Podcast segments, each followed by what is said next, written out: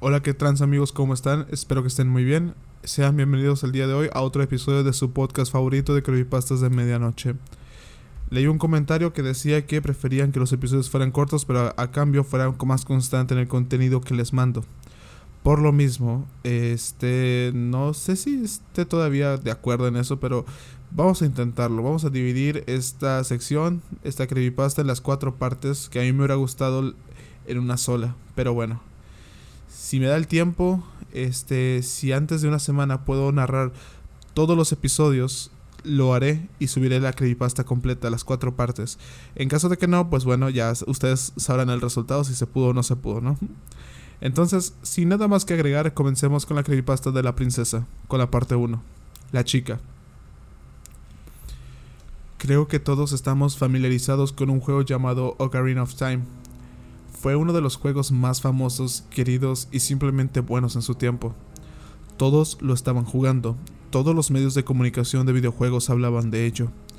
Una de mis primeras experiencias en línea fue unirme a un tablero de mensajes para un sitio de fans de Ocarina of Time. Es un juego que muchos jugadores conocen por dentro y por fuera, y si hay un inconveniente en conocer un juego por dentro y por fuera, es que no puede haber más sorpresas. De hecho, siempre puede haber sorpresas.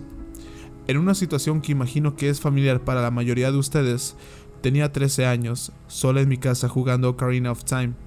Lo había vencido. Había atrapado las Skulltulas. Creo que me faltaba una pieza del corazón, pero ¿quién tiene tiempo para llamar a GameFAQ cuando hay zombies para cortar en tu caballo? Solo una noche pacífica de esqueletos rotos, y ahí fue cuando lo vi. Eso era algo que no estaba allí antes. No, algo que nunca estuvo allí antes. En el medio del campo, llano como el día, un NPC que nunca había visto en el juego. Solo de pie allí, no se mueve. Ciertamente me sorprendió. ¿Podría ser? No, no hay manera. Eso no tiene sentido. Nunca hay nadie aquí afuera. Por supuesto, Ocarina of Time aún era lo suficientemente nuevo como para que aún existiera la posibilidad de que este fuera un evento en el juego. Tenía el juego casi al 100%. Tal vez había desbloqueado algo que nadie más sabía o no. Tal vez sea solo el cartero. Sin embargo, no puede ser. No se mueve. Estaba como flotando. Este fue el punto en el que debería haber apagado el juego pero, por supuesto, tuve que investigar. Si se trataba de un evento del juego nunca antes visto, tenía que ir a verlo. Mi emoción se acentuó cuando me acerqué a esta persona. Con cada zancada de mi caballo se hizo cada vez más claro que algo andaba mal. La NPC era una chica, con el pelo rojo y el vestido blanco suspendida ligeramente en el suelo. Estaba completamente inmóvil, ni siquiera su cabello o ropa animaban distraídamente con la brisa. Sus pies estaban juntos, de pie sobre la nada, y sus brazos estirados a los costados. Por supuesto, esta imagen inmediatamente llamó crucifixión a mi joven mente, lo cual fue algo inquietante. Esto no fue ayudado por el hecho de que, en una inspección más cercana, la chica no tenía cara. Ella tenía un pequeño polígono para una nariz, pero no tenía textura de cara. De hecho, su vestido blanco parecía más sin textura que intencionalmente blanco. Cuando la miraba, más se veía solo, sin terminar. Faltaban polígonos en la parte posterior de sus piernas, lo que me permitió ver a través de ellas. Los intentos de hablar o interactuar con ella fueron infructuosos. Link y todos los demás objetos que terminaron recortados, en este punto llegué a la conclusión de que ella era solo un poco de información beta del juego que había cargado. Me gustaba mucho desenterrar cosas beta geniales de los juegos, así que todo comenzó a tener sentido para mí.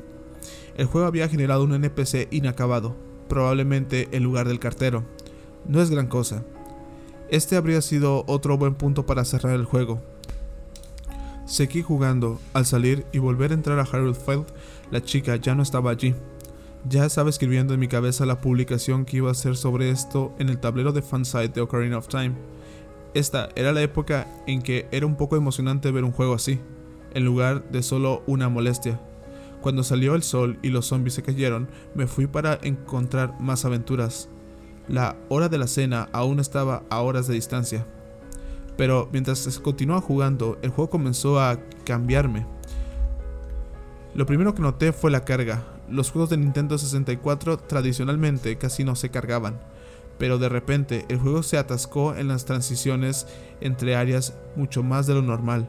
No mucho para los estándares de hoy, pero una espera de 5 segundos en el Nintendo 64 se sintió como una eternidad. En segundo lugar, cuando se carga un área, la música no se carga con ella. Habría un periodo de silencio y luego la música entraría en acción. Tampoco siempre fue la música correcta. En Hyrule Overworld fue el más frecuente para comenzar a jugar, sin importar dónde estuviera. El tema de la fortaleza de Gerudo también surgió mucho, notablemente, cada vez que entraba a una casa o tienda, no había música. En este punto todavía parecía que estaba experimentando algún tipo de falla del ROM. Eso cambió cuando decidí ver qué música sonaría en Kokiri Village. La respuesta fue ninguna. No escuché música cuando entré y no comenzó la música. No importa cuánto tiempo haya esperado. Tampoco hay sonidos ambientales. Sin embargo, eso no fue todo. Algo más estaba mal. No hubo sonido, pero tampoco hubo movimiento. Todos los Kokiri, en una inspección más cercana, estaban atrapados en la misma pose de brazos abiertos que ese NPC misterioso. No se movieron ni giraron para mirarme ni, ni nada. Solo miraban al frente, con los brazos extendidos. Ni siquiera podía hablar con ellos. Apareció el mensaje hablar, pero presionarlo no hizo nada. De manera extraña, aunque todos estaban colocados aproximadamente donde estarían normalmente, la dirección a la que se enfrentaban a veces era incorrecta. Algunos Kokiri miraban atentamente a una pared o giraban de tal manera que uno de sus brazos atravesaba el borde de un acantilado. Me tomó un poco de tiempo darme cuenta de la razón por la que esto estaba ocurriendo, y eso fue que todos estaban frente a una sola ubicación, ese misterioso NPC habría vuelto. Estaba flotando un poco fuera del suelo frente a la casa de Link. Todos los Kokiri lo miraban fijamente. Esta vez ella era diferente, parecía igual, pero ahora, cuando me acerqué a ella, Navi comenzó a flotar a su alrededor, lo que indica que era un NPC real. Intentar cambiar y hablar con ella no funcionó. En el momento en que Link se acercaba a ella, sufrió daños y volvió hacia atrás. Sin embargo, al tratarse de Ocarina of Time, decidí intentar atacarla en Z y hablar con ella desde unos metros de distancia. Inmediatamente, mi velocidad de cuadros bajó a un solo dígito y los efectos de sonido se volvieron entrecortados. Además del sonido de abrir un cuadro de diálogo, parecían estar reproduciéndose otros efectos de sonidos extraños, zumbidos agudos y lo que creo que fueron algunos sonidos de voz de la princesa Zelda. Estaba muy seguro de que el juego se iba a congelar, pero no fue así. En cambio, cuando el cuadro de diálogo se abrió, la chica dijo lo siguiente. Ya no se mueve. ¿Eh? ¿Qué? ¿Estás triste? ¿Feliz? Realmente no puedo decir. Parece que vas a venir. Esa es una máscara desagradable. Adiós. Y el cuadro de diálogo se cerró. Oí un efecto de sonido extraño, agudo como el, el modelo de la chica cuando comenzó a temblar en su lugar. Corrí, dejé el bosque Kokiri. Este habría sido muy, muy buen momento para apagar el juego.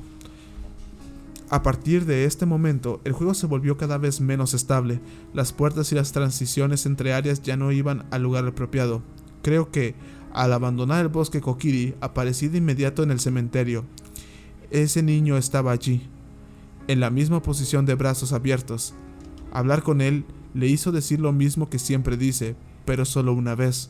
Después de eso dejó de ser orientable. No resumiré toda la próxima media hora, en parte porque no lo recuerdo y en parte porque eran muchas de las mismas cosas. Casi todos los NPCs que encontré estaban en esa posición de brazos abiertos, aquellos que aún no estaban congelados en su lugar, enfrentando el camino equivocado o haciendo algo fuera de lo común.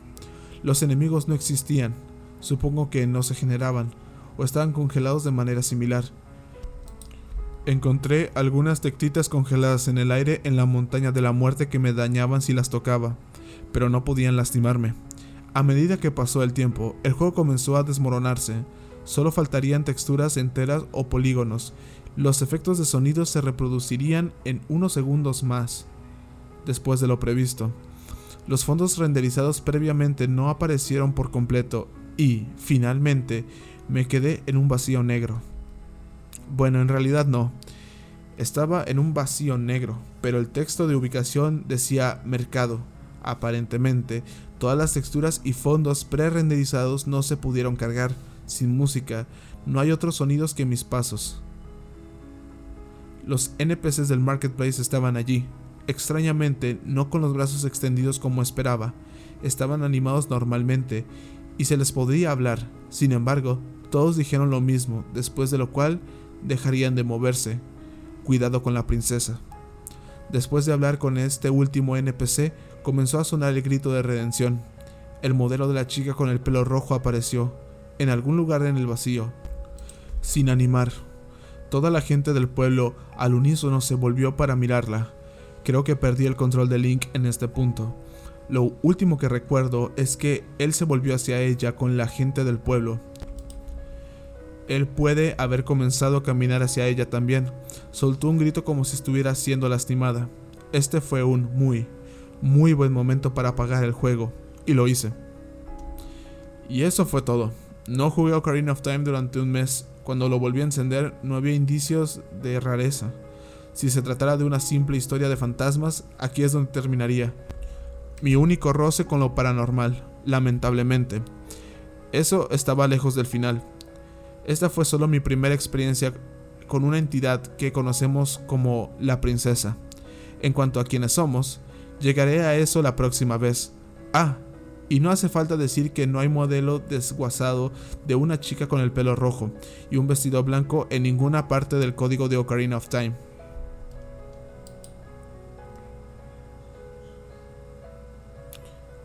Parte 2. La sociedad. Por supuesto, después de mi experiencia me aseguré de contarle a todo el mundo lo que había pasado. Se lo conté a mis padres, a mi hermana, a los niños de la escuela e incluso hice un gran post en este tablón de anuncios que frecuentaba. Por razones obvias, nadie a quien se lo dije me creyó. Bueno, un par de personas en el tablero de mensajes me creyeron, pero me puedes encontrar gente que cree cualquier cosa en internet honestamente no podría culparlos. A medida que las semanas se convirtieron en meses, incluso yo empecé a cuestionar lo que había visto. Era tan absurdo. ¿Cómo pudo haber sucedido? Tengo sueños vívidos, a veces, y también aterradores. He tenido sueños en los que me disparan o apuñalan y estaba absolutamente segura de que iba a morir. Sentiría la energía saliendo lentamente de mi cuerpo y empezaría a lamentarme por no haberme despedido nunca de mi familia. Intentaría desesperadamente pensar en cómo aprovechar al máximo mis últimos segundos y entonces mi reloj sonaría y sería la hora de desayunar. Nunca he sufrido una herida tan grave en la vida real, pero de alguna manera es como si mi mente supiera lo que se siente morir. Me estoy desviando aquí. Lo que quiero decir es que me preguntaba si el incidente del videojuego era solo una de esas pesadillas vívidas. Se sentía tan real aunque no recuerdo haberme despertado después. Después de unos seis meses lo dejé todo. Nadie me escuchaba y ya no valía la pena el esfuerzo. Desde entonces no me había pasado nada parecido, así que dejé de contarle a la gente mi historia de fantasmas de videojuegos y volví a llevar una vida normal. Pasaron siete años. Esto no tiene nada que ver con Ocarina of Time y la similitud es una completa coincidencia. Ahora era una estudiante universitaria luchando con un título en cine. Siempre quise meterme en los videojuegos, la verdad, pero nunca tuve la cabeza para la programación. Había programado exactamente un videojuego en mi vida. Y todo se reducía a ver cuatro círculos correr de lado a lado en toda la pantalla. Era menos divertido de lo que parece. Completamente de la nada, siete años después de lo que había pensado esa tarde, recibí un mensaje en el Instant Messenger. Esto fue hace unos años, cuando la gente todavía usaba Instant Messenger. La siguiente conversación ocurrió. Esto no es una transcripción, lo hice a memoria. Cuando lo leas, ten en cuenta que la gramática de la persona real era mucho, mucho peor. No estás sola. Eh, gracias. ¿Quién eres? ¿Recuerdas el incidente de hace siete años? Creo que le enviaste mensaje a la persona equivocada. No. Ocarina del Tiempo, la chica del pelo rojo. En este punto, tuve que hacer una pausa por un segundo. No había pensado en esto durante años. Me agité mucho por alguna razón, más de lo que probablemente debería eh, haber hecho. Aún así, reprimí mi impulso de escribir ¿Cómo mierda sabes de eso? en mayúsculas y traté de escucharlo. ¿Dónde te enteraste de esto? Encontramos tu antiguo post. Está archivado. Todo lo está. Somos buenos encontrando cosas. ¿Por qué? ¿Y quiénes son? ¿Nosotros? Ella es real. Hubo una pausa de unos 30 segundos aquí. Creo que la persona esperaba que le respondiera con algo como ¿qué? o de ninguna manera. Honestamente, no estaba segura de cómo responder. Y le respondí, continúa. Realmente viste lo que crees haber visto. Se llama La Princesa. Todos la hemos visto. De nuevo, ¿quién son nosotros? Te necesitamos. Ven aquí. Luego publicó una URL. Yo tenía dudas, pero si él sabía de mi historia, al menos no era un robot de spam tratando de que comprara píldoras baratas. Me tomé un respiro y me conecté. Probablemente debería haber respirado más profundo, porque me enfrenté inmediatamente a una imagen de la chica que había visto hace 7 años. Era una captura de pantalla de ella del juego. El pelo rojo, el vestido blanco, la espeluznante pose de brazos extendidos. La cara... No, espera. En esta imagen, los polígonos de su cara simplemente faltaban, permitiéndole ver dentro de su cabeza. Su pelo y su vestido también se veían diferentes y parecía que le faltaba una mano. ¿Era la misma chica? Me llevó un segundo, pero finalmente me di cuenta de del fondo de la foto. Había una especie de edificio detrás de ella, pero no algo que reconociera de Ocarina of Time, ni siquiera del mismo estilo. Esta tapa de pantalla no era de Ocarina of Time en absoluto, era de Mega Man Legends.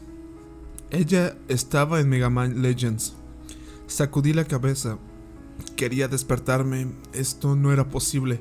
Pasé seis años y medio convencida de que todo era una pesadilla. Ahora lo veía delante de mí. Pero no solo lo que había visto hace siete años, esta captura de pantalla implicaba algo mucho peor. Algo que pronto se confirmaría. Mis ojos se movieron por la página y finalmente me di cuenta de lo que estaba viendo.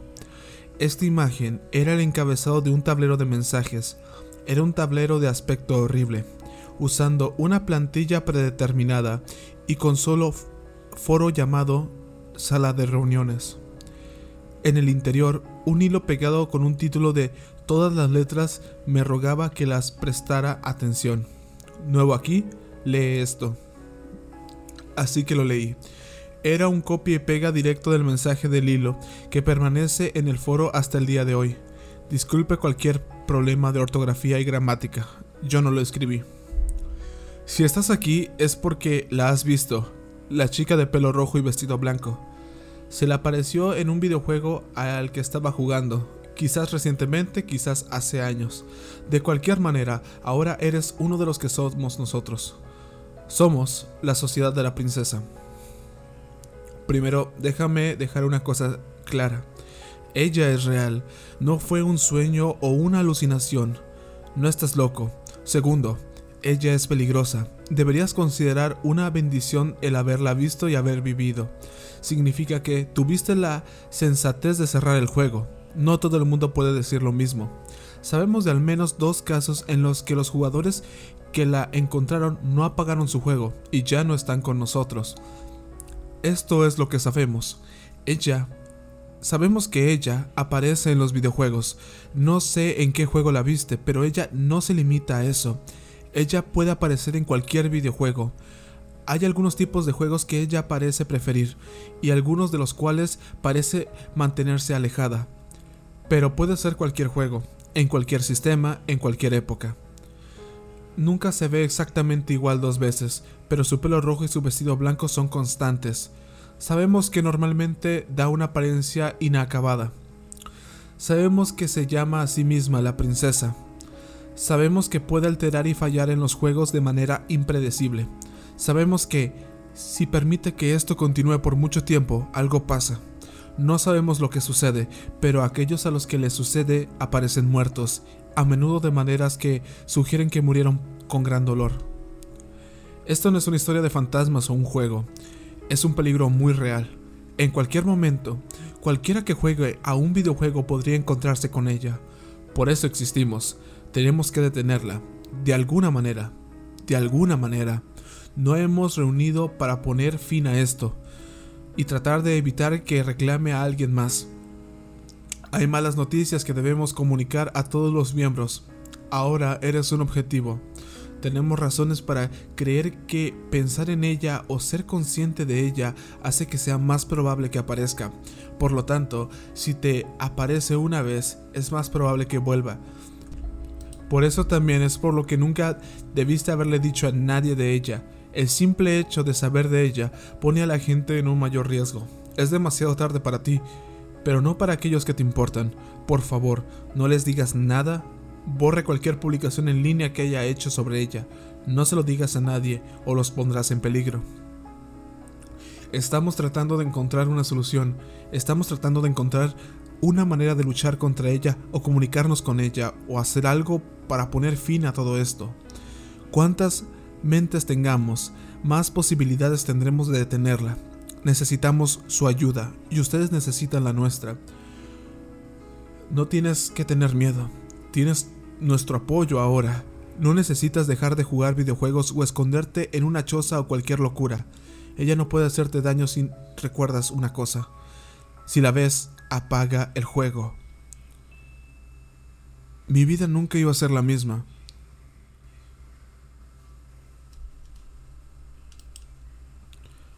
Parte 3. Las historias. La sociedad de la princesa era, en pocas palabras, un grupo de idiotas. No podría culparlos, no eran personas reunidas porque eran solucionadores de problemas, eran solo jugadores al azar que se habían encontrado con lo mismo.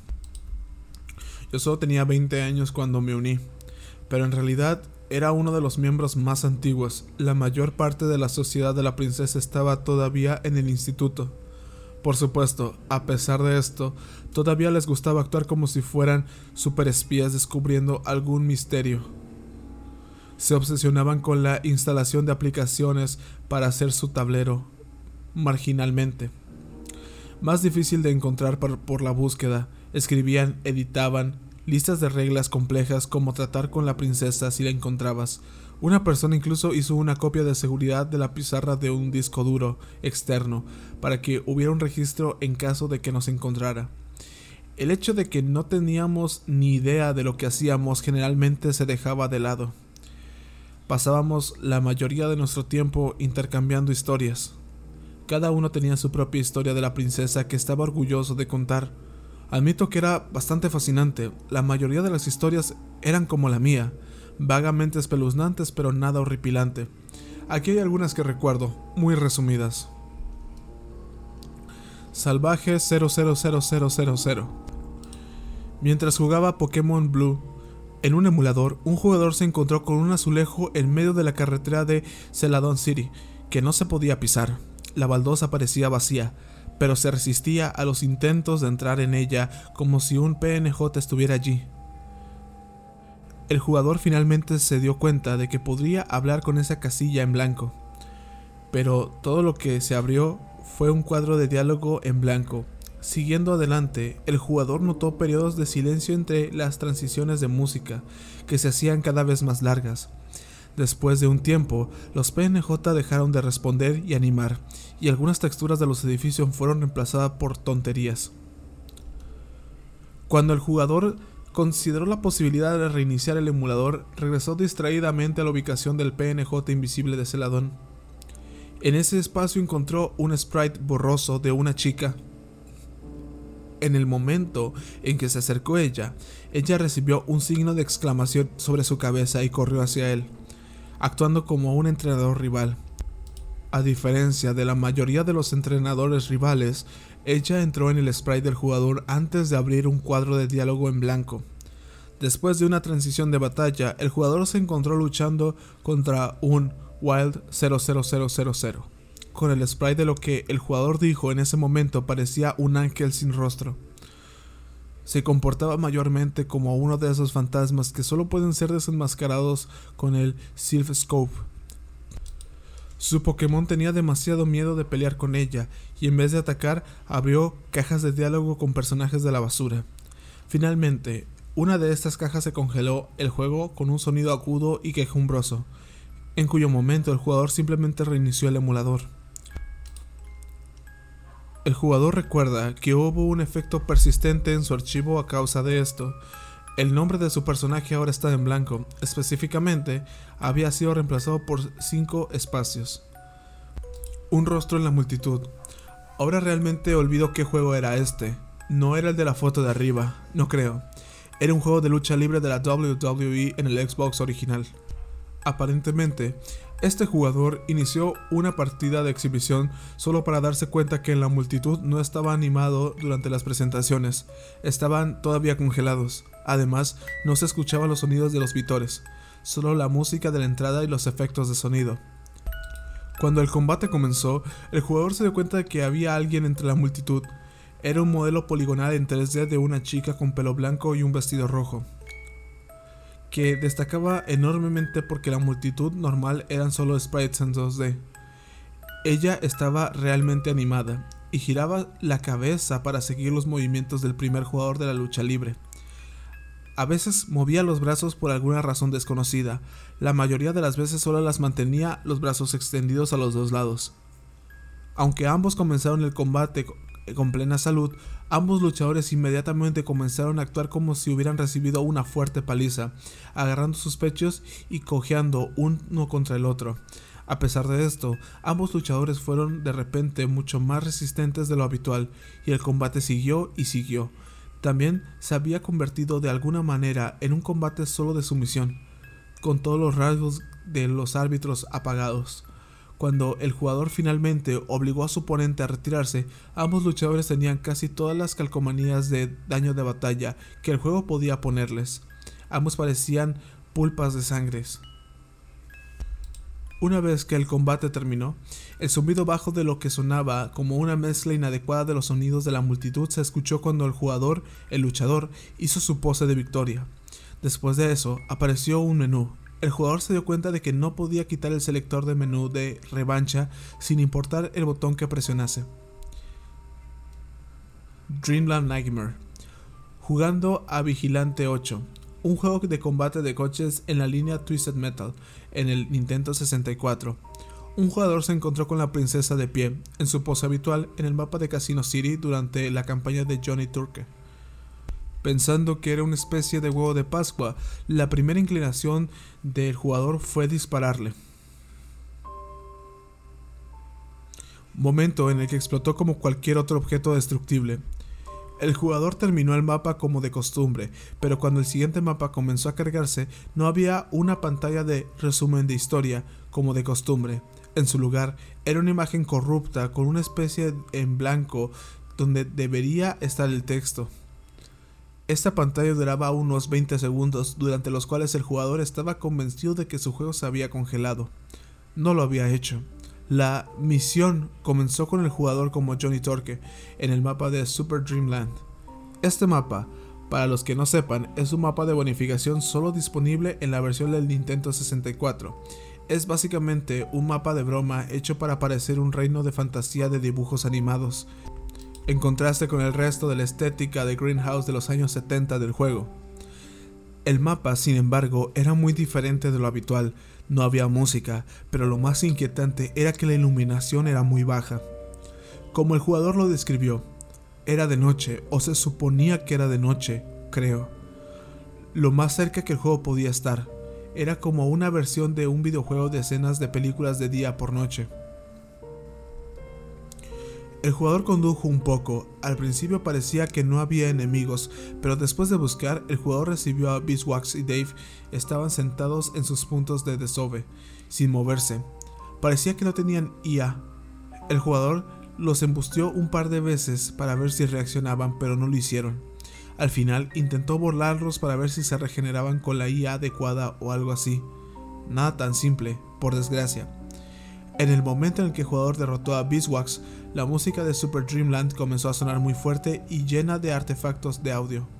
El jugador buscó la reproducción de Beeswax y pero en cambio vio lo que parecía ser un coche brillante conduciendo al otro lado del mapa.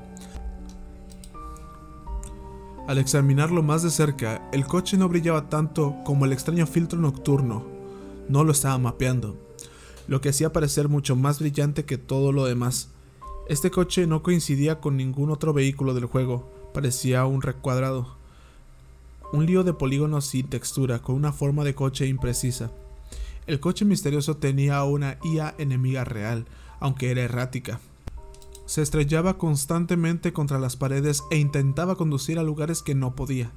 Solo se ponía en marcha para atacar si el jugador se acercaba mucho, Incluso entonces, era una especie de arma de spam sin mucha estrategia o intento de apuntar.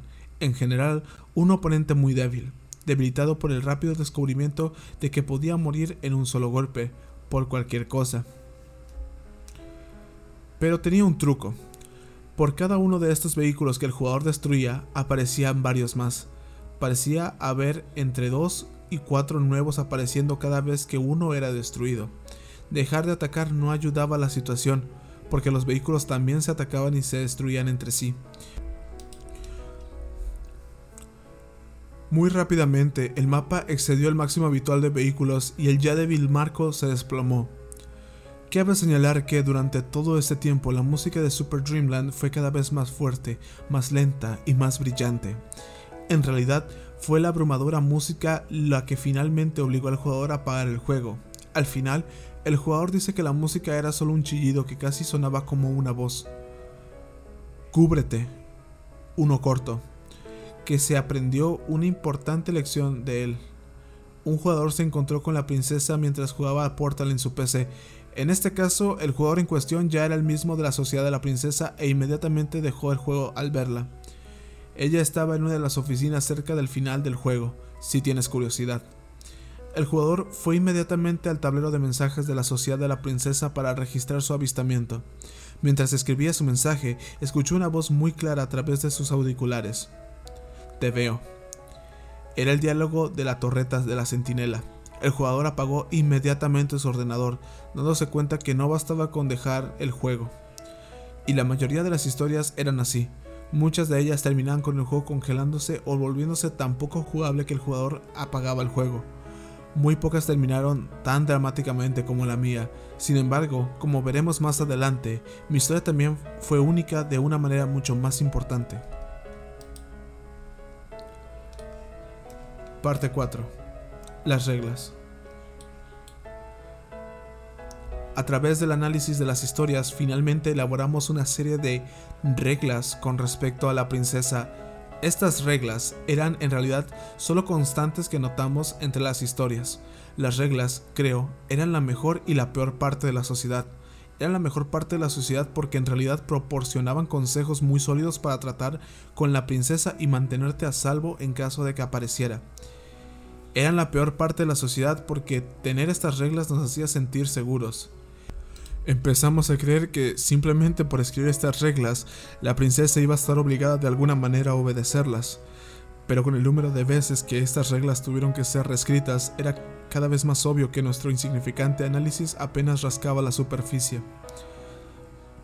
Las siguientes son las reglas en su última encarnación, tomadas más o menos directamente de la pizarra, con algunos arreglos y explicaciones de mi parte. Regla número 1. Si la ves, Estás a salvo si apagas el juego. Ella no tiene poder si apagas el juego. Puedes volver a encenderla sin miedo. Ella se irá. Ten en cuenta que debes apagar el juego completamente, lo que significa apagar la consola. Si la encuentras en un juego de PC, debería bastar con salir de la aplicación, pero esto parece variar según el programa. por lo que es mejor apagar el equipo por seguridad. Regla número 2. No parece haber ningún videojuego o tipo de videojuego en el que ella no pueda aparecer directamente. Ella tiene fuertes preferencias, pero no límites. Solo aparece en los videojuegos. Regla número 3. La princesa viene por aquellos que la buscan. Si juegas específicamente un juego tratando de verla, es muy probable que aparezca. En menor medida, el simple hecho de pensar en ella parece aumentar sus posibilidades de aparecer. Por esta razón, ella tiene una tendencia a aparecer ante la gente varias veces. Regla número 4. Su preferencia por los juegos parece ser en gran parte cronológica aparece con mayor frecuencia en los juegos de Nintendo 64 y PlayStation 1. Yendo más atrás o adelante en la era, se vuelve cada vez menos probable que aparezca. Su juego favorito parece ser Ocarina of Time. Tenemos más avistamientos en Ocarina of Time de ella que cualquier otro juego por su amplio margen. Regla número 5. Cualquier juego de navegador, juego multijugador en línea o juego que de otra manera transmite una cantidad significativa de datos de Internet parece mantener la raya. Las redes locales también parecen mantener la raya en menor medida. Regla número 6. La princesa puede aparecer absolutamente aunque no esté solo. Estar con un amigo no la mantendrá alejada. Regla número 7. La princesa no siempre aparece directamente en el momento en que entra en el juego, así que ten cuidado. Otras señales de que ha entrado en el juego son el aumento de tiempo de carga, la distorsión de la música, el sonido, los fallos gráficos, especialmente la falta de carga de los gráficos, los fallos de la IA, especialmente la desactivación de la IA y la eliminación de texto. Regla número 8. Ten en cuenta que la princesa parece ser capaz de verte a ti, el jugador, mientras está en tu juego. Ella ha sido conocida por reaccionar directamente a las cosas que los jugadores dicen o hacen puedes empeorar rápidamente una situación diciendo algo equivocado. Si estás tratando de establecer comunicación, mantente a preguntas simples e inocuas. Regla número 9. Ella puede, si es suficientemente provocada, matar a los jugadores. Ella lo hace raramente, pero esto debe ser siempre tenido en cuenta, porque no se sabe casi nada sobre cómo o por qué lo hace. No parece estar relacionado con la cantidad de tiempo que uno pasa jugando, no parece estar relacionado con el tipo de persona que es. Por ahora, debe asumirse que es por el inescrutable capricho de la princesa. Regla número 10. No puedes luchar contra ella. Una vez que ella comienza a hacer lo que sea que mata a sus víctimas, parece no haber manera de luchar o resistir. Actualmente no se sabe cómo mata a los jugadores, hay evidencia que sugiere que algo físico aparece en tu habitación con el jugador, brutaliza su cuerpo y desaparece. No hay nada que indique directamente. La princesa salta del televisor y te golpea hasta la muerte. Esto solo es una teoría. Regla número 11. Si alguna vez, alguna vez sientes cuando te encuentras con la princesa que ella está tratando de comunicarse contigo, ten mucho cuidado. Si es necesario, entre en este tablón y pide un consejo a sus compañeros de la sociedad. Usted está en una situación muy peligrosa y es probable que pueda desencadenar la capacidad de matar de la princesa muy fácilmente. También podrías proporcionar la llave para desbloquear todo este misterio. Por favor, considere lo que hace con mucho cuidado. Regla número 12. Las siguientes teorías son conjeturas y, aunque a menudo se mencionan en este tablero, no deben tomarse como un hecho. La princesa solo puede entrar en un juego a la vez. Aunque esto parece probable, no hay forma de probarlo. La princesa te roba el alma si te mata. Todas las pruebas que tenemos sugieren que los que a ella mata están simplemente muertos. La princesa es el fantasma de la hija del señor Kerber. No hay nada que sugiera que la princesa es el fantasma de nadie, ni siquiera un fantasma en absoluto. No puedes apagar simplemente el juego, tienes que desenchufarlo. En las consolas modernas, la princesa ha demostrado ser capaz de evitar que, los, que el sistema se apague de forma natural, ya que esto logra con un programa y no con un simple interruptor que se acciona. En estos casos, es de hecho usualmente necesario desenchufar la consola. Sin embargo, no es necesario hacerlo para cada consola, y la princesa solo ha anulado la secuencia de apagado natural de la consola moderna una vez que se ha registrado.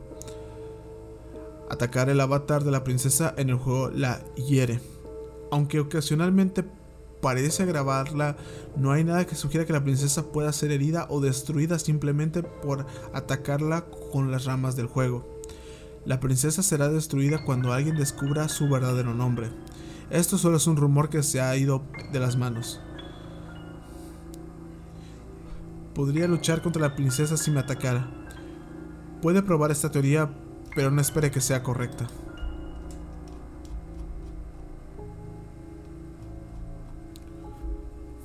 Parte 5. El error. En los primeros días, según me han dicho, la sociedad de la princesa era muy diferente. La sociedad se formó alrededor del 2003 por una pequeña colección de jugadores, todos los cuales habían visto a la princesa en algún momento. Aparentemente surgió de una discusión en GameFAQs donde un póster relataba con entusiasmo su experiencia con un extraño modelo de personaje, solo para sorprenderse de que un par de personas más hubieran visto exactamente lo mismo en otros juegos. Al principio asumieron que se trataba de una especie de huevo de Pascua, un poco como el grito de Wilhelm. Los diseñadores de juegos ponían este modelo en el código de varios juegos como una broma, pero las historias eran demasiado elaboradas para algo así. Además, la forma en la que este personaje parecía nunca era la misma, ni siquiera en el mismo juego. A medida que se añadían más y más historias, se hizo evidente que este personaje, que se llamaba a sí mismo la princesa, tenía más. Si estaba viva o no, nadie estaba seguro. Pero lo que sí estaba seguro era que se necesitaba más investigación. Este puñado de jugadores abrió el tablero de la Sociedad de la Princesa como único propósito realizar experimentos con respecto al fenómeno de la princesa y registrar cualquier hallazgo. Los miembros jugaban obsesivamente con la esperanza de sacar a la princesa, luego encontrarla Invariablemente se acordaban y apagaban el juego antes de dar un relato exagerado de los eventos de la noche a sus compañeros de la sociedad. No se escribían reglas y nada se catalogaba realmente. Todo se hacía con un espíritu de diversión, como si los niños dijeran Bloody Mary en un espejo o algo así. Más que cualquier otro tipo de investigación, la hacían por la emoción. Esto fue antes de que se supiera que la princesa podía matar gente. A medida que el grupo se hizo más y más grande, empezaron a revelarse más sobre sí mismos. Salieron nombres reales, edades, géneros e incluso las ciudades en las que vivían. Eventualmente, dos miembros de la sociedad se dieron cuenta de que vivían muy cerca uno del otro, de hecho, a poca distancia. Ningún miembro de la sociedad se había conocido antes en la vida real, así que esto fue tratado como una nueva y emocionante posibilidad. ¿Qué pasaría si dos miembros de la sociedad jugaran juntos un juego para intentar sacar a la princesa? ¿Podrían darse el apoyo moral mutuamente? Así como un poco de fuerza en número. Aunque la princesa nunca había mostrado una verdadera hostilidad, siempre había una cualidad vagamente inquietante en sus apariencias, así que se acordó que dos personas trabajando juntas era la mejor manera de intentar una comunicación más profunda con la princesa, solo por un segundo. Llamamos a los dos miembros de la sociedad Adam y Brian. El plan era simple. Brian iría a la casa de Adam una tarde con una pila de juegos de la Nintendo 64. Los dos jugarían juego tras juego en la pila hasta que la princesa apareciera y, siendo esta la parte importante, no se acobardarían. No se apagarían el juego. Se mantendrían tranquilos el uno al otro y permitirían que el juego se desarrollara Incluso si la pantalla se congelaba o se llenaba de basura, estaban preparados para dejarla encendida para ver si había algo en el otro lado. La anticipación crecía a medida que se acercaba el día. La sociedad estaba convencida de que todo se revelaría con esta experiencia. Nadie sabía cómo reaccionaría la princesa ante tan directa confrontación, pero todos querían saber. Adam mencionó que iba a tener un cuchillo a mano en caso de que algo saliera mal. Brian traía una grabadora en caso de que la princesa tuviera algún tipo de mensaje. Ninguno de ellos tenía una cámara de video y las cámaras en general no eran tan ubicuas como hoy en día lo son. Es discutible cuánto habría ayudado una cámara de todos modos. El día finalmente llegó con mucha fanfarrería en el tablón de mensajes de la sociedad. Un banner del equipo de la buena suerte escribió al índice principal del tablero. Había un debate sobre si el equipo obtendría información útil o si se acobardarían inmediatamente y cerrarían el juego. Out estaba en la cabeza por un buen margen. Adam y Brian estaban acordados de que se registrarían alrededor de las 6 de la tarde si habían encontrado algo o no. Así que los miembros de la sociedad se aseguraron de entrar a las 6 de la tarde para las noticias. Era como el año nuevo con todo el mundo en cuenta regresiva. 5, 4, 3, 2, 1. A las 6 de la tarde. No hay nada. Había dos teorías o algo había salido mal o Adam y Brian estaban estableciendo contacto con la princesa y no podían escaparse a escribir nada todavía. Como mínimo, las predicciones de Woods Out parecían cada vez menos probables, pero algo claramente estaba sucediendo. La emoción aumentó cuando los miembros de la sociedad consideraron las posibilidades de ese retraso. 7 de la tarde. Nada. Algunas personas estaban empezando a preocuparse en este momento. ¿Podría un encuentro con la princesa realmente atar a una persona tanto tiempo?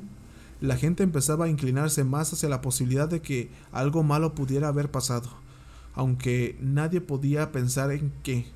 Se especulaba que con ella los atrapó. Pero, ¿qué significaba eso? Ella había sido una modelo poco atractiva en un videojuego. 8 de la noche, no hay nada.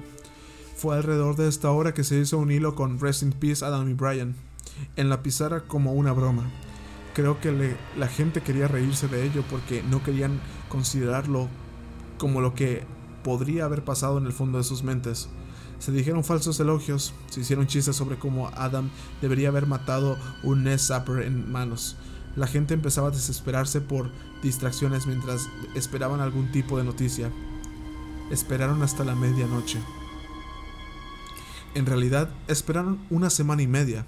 La medianoche de esa noche fue justo cuando la mayoría de ellos se desconectaron. Aparentemente era para dormir, pero dudo que ninguno de ellos durmiera bien esa noche. Durante una semana y media ni Adam ni Brian se conectaron. Los administradores vigilaban sus cuentas día y noche por si había alguna señal de actividad. La gente les enviaba correos electrónicos preocupados a ambos e intentaban conectarlos en AIM. Era como si hubieran desaparecido, al menos de Internet. Después de una semana y media, Brian se conectó. Los usuarios vieron que estaba conectado antes de que se publicara nada. Abrieron un hilo llamado Brian, exigiendo que les dijera lo que había pasado. Brian solo hizo un post. Adam está muerto. La princesa es malvada. Si la ves, apaga el juego. Y se desconectó. Los foros explotaron, como era de esperar. ¿Fue una especie de broma? ¿Por qué no diría lo que pasó? ¿Cómo murió Adam? ¿Dónde había estado Brian? ¿Aprendieron algo sobre la princesa? Brian volvería a los foros para responder a estas preguntas seis meses después. Seis meses puede parecer mucho tiempo, pero tenía una buena razón. Acababa de ser absuelto de los cargos por el asesinato de Adam. Parte 6. El maratón. Adam y Brian no se habían conocido en la vida real antes de esa tarde. Fue bastante incómodo, informó Brian, pero Adam parecía ansioso por ir directamente a jugar cuando llegó. Mientras se sentaban en el sofá del sótano de Adam, los dos se dieron cuenta rápidamente de lo poco que tenían planeado. Adam tenía su cuchillo y Brian su grabadora, pero ninguno de los dos tenía idea de lo que harían si la princesa aparecía. Hasta ese punto, todos los que querían saber qué era exactamente la princesa.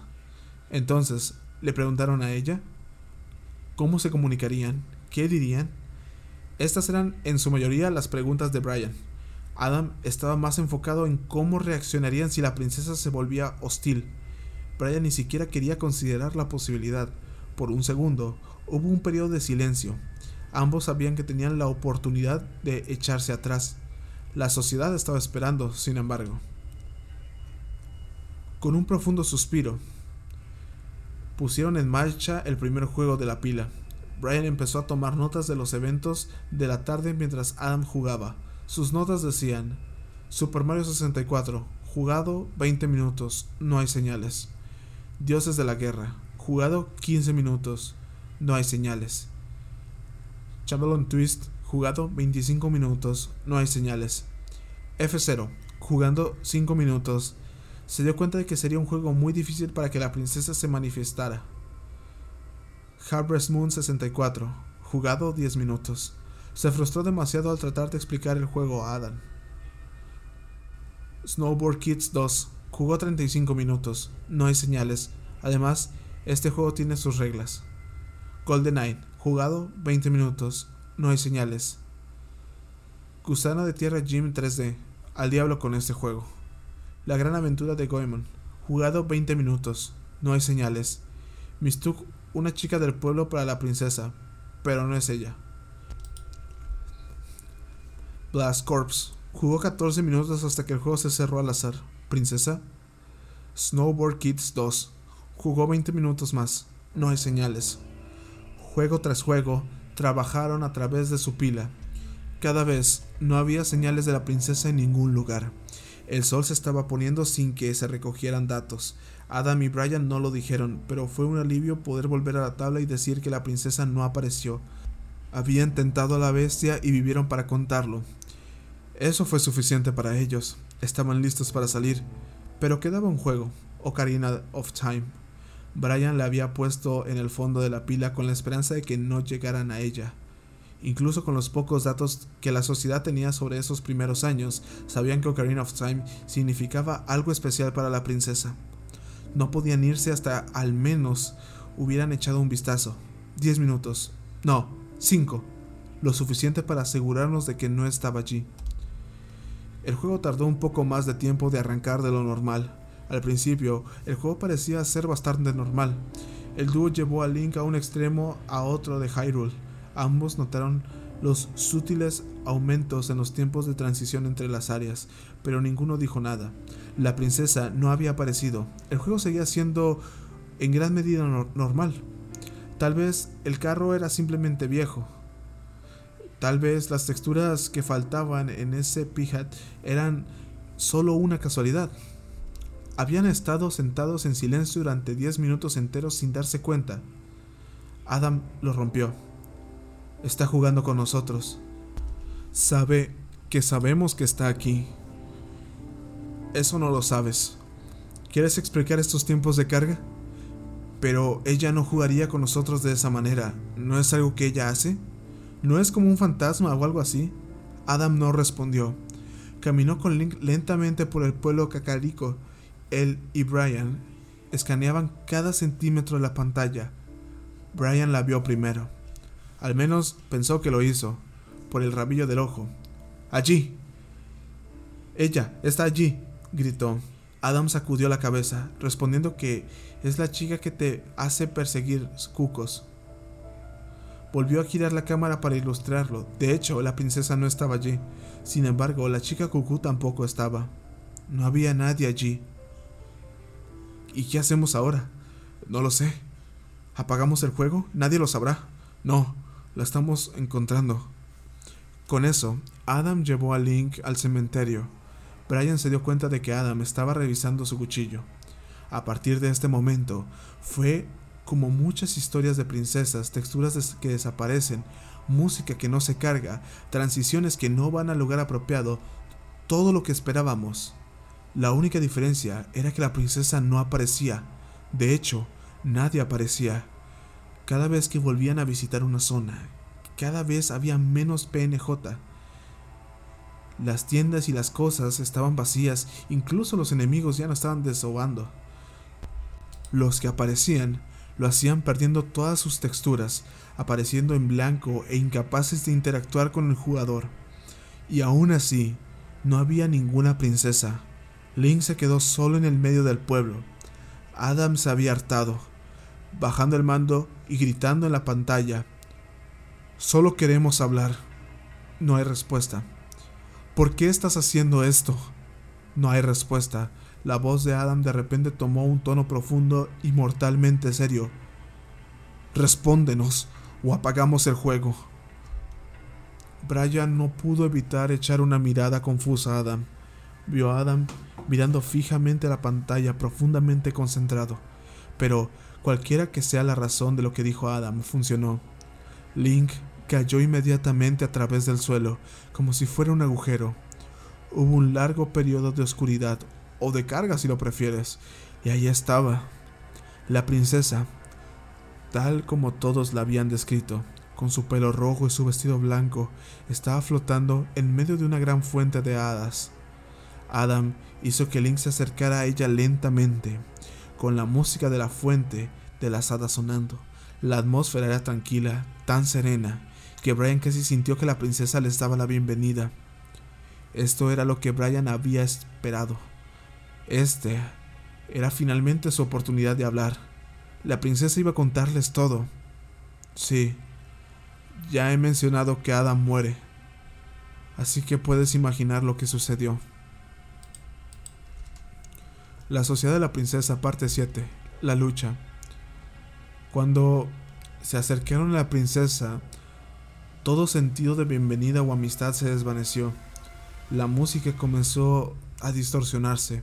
Las notas fueron extendiendo cada vez más hasta que la banda sonora se convirtió en un aburrido zumbido electrónico. Las texturas parpadeaban y se desvanecían, despegando las paredes de la fuente. La velocidad de cuadro cayó a lo que Brian solo podía asumir que eran dígitos simples.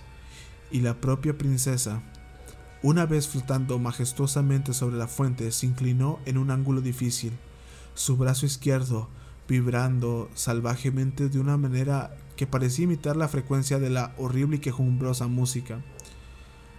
A veces su cabeza también se movía, pero en cierto modo Brian encontró difícil de explicar después de hacerlo. Al subir al pedestal, el juego pareció congelarse por un momento. Brian esperaba que así fuera. Se dio cuenta de que nada bueno podría salir de esto. No quería preguntarle nada a la princesa. Estaba listo para empacar e irse. Adam, bueno, Adam había estado bastante callado todo este tiempo. En lugar de dejarlos ir, el juego se reanudó, presentándoles una caja de texto y una sola opción. Sí no, no hay duda. Sin contexto, solo una elección. Brian miró fijamente a la pantalla, atónito. Esta es su primera oportunidad de comunicación. ¿La princesa les estaba preguntando algo? ¿O no? Tal vez suponía que debían hacer una pregunta. Tal vez preguntarían algo y la princesa movería el cursor, como una tabla Ouija. Sí, eso era. Eso era él. Adam seleccionó sí casi inmediatamente. ¿Qué demonios, hombre? Adam no respondió. La princesa, sin embargo, lo hizo. En un instante, Link estaba gritando. La princesa, al decir sí, lo golpeó y lo impulsó hacia atrás, causando un daño a medias en el proceso. Se había movido tan rápido que ninguno de los dos había visto el ataque. Brian casi saltó de su asiento, pero Adam solo hizo una mueca. En el momento en que Link se puso de pie, Adam le hizo desenvainar su espada y atacar a la princesa. Link no llegó muy lejos. En el momento en el que se acercó a la princesa, se quedó paralizado. La princesa, que ahora se comportaba como un redentor con gritos y todo, avanzó lentamente sobre el indefenso Link. Adam aplastó los botones en vano y pronto la princesa se aferró a la espalda de Link, drenándole la vida. Por mucho que Adam luchara, la princesa no lo soltaba. Además, en un momento que Brian encontró bastante inquietante, las texturas de Link desaparecieron lentamente mientras era drenado. Primero su cabeza, luego sus brazos, luego su cuerpo, bajando lentamente hasta que era una pizarra blanca en blanco. Y con eso, el último corazón de Link desapareció. Se desplomó hasta el suelo. Pero no había música de Game Over, ni nada. La cámara solo enfocó el cuerpo blanco y virgen de Link, la princesa flotando sobre él. Adam finalmente rompió su silencio, pero no fue con palabras, sino fue con un fuerte y gutural gruñido de frustración. Entonces, un par de segundos después, Link se levantó del suelo. No había ningún hada en una botella, ni siquiera reanimación. Link se levantó en plena salud, aunque todavía en blanco, y el juego se reanudó. La princesa, en este caso, se alejó unos metros de su posición original sobre la fuente de hadas. Adam sonrió, atacando a Link contra la princesa una vez más. Durante los siguientes minutos, Adam luchó por dañar a la princesa de cualquier manera que pudiera. Cada vez que se acercaba, ella se agarraba a él y no había escapatoria. Link moriría, reviviría y la lucha comenzaría de nuevo. Las flechas no hicieron nada, el boomerang no hizo nada y el amor de Nairu no demostró ninguna defensa. Las armas de corto alcance estaban fuera de discusión, ya que a diferencia de un redentor, no se podía acercar sigilosamente a la princesa. Adán estaba enojado cada vez más y se volvía más intenso con cada muerte. Su respiración se hizo pesada, su cara lentamente se retorcía de rabia. Comenzó a gritarle a la princesa, llamándola de, maneras horribles, discutiendo las formas que la castigaría en el momento en que descubriera cómo hacerle daño. Según el recuento de Brian, había al menos dos artículos de inventario que Adam estaba dispuesto a meter en el culo de la princesa, ninguno de los cuales era ni remotamente adecuado para tal cosa. Se ha especulado después del hecho de que Adam podría haber tenido algunos problemas de ira y ser el tipo de persona que utiliza los videojuegos como un medio para desahogar la agresión. Amigo, no, tiene que haber algo, tiene que haber... ¿Qué, qué, es lo que no he usado? Podríamos simplemente... ¿Qué es lo que no he usado? ¿Bombas? Como mínimo, las bombas tuvieron una reacción única. Cuando Adam lanzó una bomba a la princesa, ella se giró y salió flotando del radio de la explosión. Inmediatamente Adam se rió. Lanzó bomba tras bomba, la princesa corriendo de un lado a otro para escapar. La intensa mirada de Adam fue reemplazada por una sonrisa diabólica cuando Brian se dio cuenta de que estaba acorralado a la princesa en un rincón, donde no podría escapar. Una última bomba cayó en los pies de la princesa. Su modelo se estremeció girando desesperadamente para encontrar una salida y entonces... ¡Boom! La princesa estaba boca abajo. ¡Ja! gritó Adam. En un momento, Link se lanzó sobre la princesa cortando con su espada. Cada golpe, la princesa se puso roja, soltando una horrible serie de gritos distorsionados. Una lluvia de efectos de partículas de color rojo sangre salía de su cuerpo con cada corte de la espada. Tantas partículas que el juego se ralentizaba tal vez causando que la espada rebanada lenta y agonizante el modelo de la princesa. Adams se reía, no se detenía. Él martilló el botón de ataque tan rápido como pudo. Los gritos de la princesa se estaban volviendo más distorsionados, más chillón y de alguna manera más reales al mismo tiempo. Brian dice que no sonaban como los gritos que habían escuchado en el juego, pero con el nivel de filtrado admite que podrían haber sido cualquier cosa, de cualquier manera. No pudo soportarlo más. Agarró el hombro de Adam. ¡Alto! Adam encogió violentamente la mano de Brian, mirándolo por primera vez desde que se empezaron a tocar. No, no le entiendes. Esto es lo que ella quiere. Hubo un breve silencio, seguido de un grito. Era Link gritando. La princesa se había levantado. Así comenzó la segunda fase de la lucha. La princesa tenía un nuevo truco esta vez. Si se le dejaba solo, cargaba rápidamente contra Link y lo golpeaba, como había hubo al principio de la batalla. Aún así, era bastante sencillo para Adam acorralarla en un rincón con bombas, y luego se lanzó sobre ella de nuevo con su espada. Brian solo miraba en silencio, sin saber qué pensar, a pesar de que la mística que rodeaba a la princesa, eso se sentía cada vez más como una pelea estándar de jefes. La tercera fase de la pelea tomó a Adam como la guardia baja. Múltiples princesas aparecieron alrededor de Link y formaron un círculo cerrado a su alrededor. Mientras Adam consideraba a cuál atacar, una de ellas corrió hacia Link y lo derribó al suelo, quitándole su último corazón. Fue aquí donde las dos aprendieron que si Link moría y se reiniciaba, tenía que empezar de nuevo desde la primera fase de la lucha. Molesto, pero Adam ya estaba entusiasmado. Brian pudo ver la imagen de un regocijo diabólico en su cara. Le encantaba esto. Después de un puñado de muertes, Adam pasó la tercera fase de la pelea, atacar a la princesa correcta. Causaría que los otros desaparecieran y la princesa volvería a su patrón de fase 2. De forma que determinó la princesa correcta pareció ser aleatoria. No había ningún o indicación pero parecía que una de cada tres suposiciones más o menos era siempre correcta, aunque hubieran muchos más doppelgangers. En la cuarta fase, las llamas comenzaron a aparecer en el suelo. La princesa voló en círculos alrededor de la habitación, retorciéndose y girando salvajemente y disparando bolas de fuego en todas las direcciones. Solo una flecha ligera podría derribarla, y entonces solo había una pequeña ventana para golpearla con una bomba antes de que se volviera a despegar. La quinta fase era como la cuarta, solo que con múltiples princesas. Esta vez no era una princesa correcta.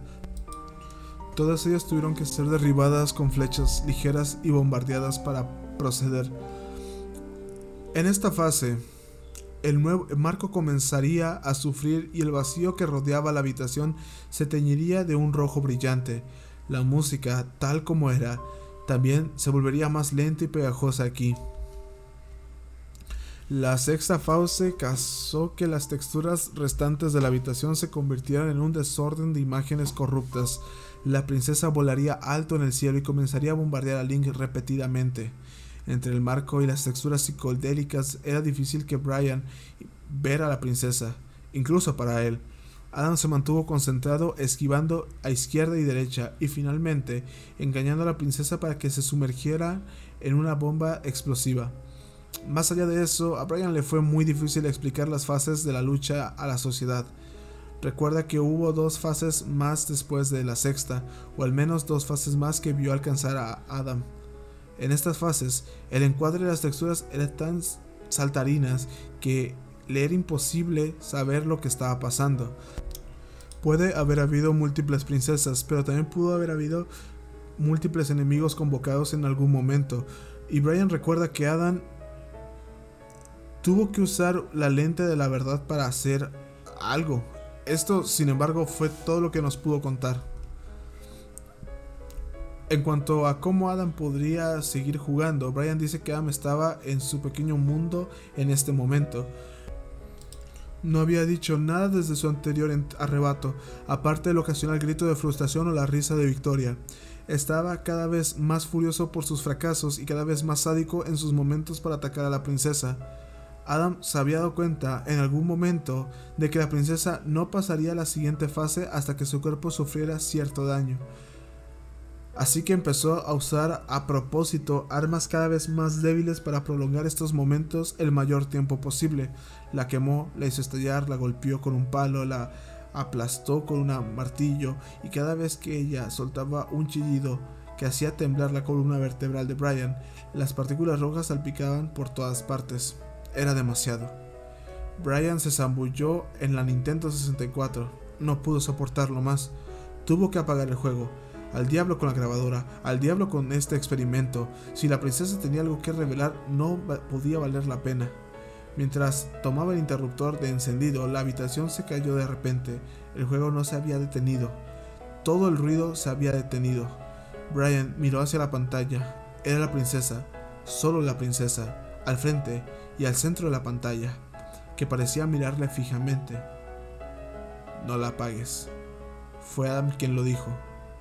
Brian miró hacia atrás para ver un cuchillo que le atravesó. La cara de Adam estaba fría y sombría.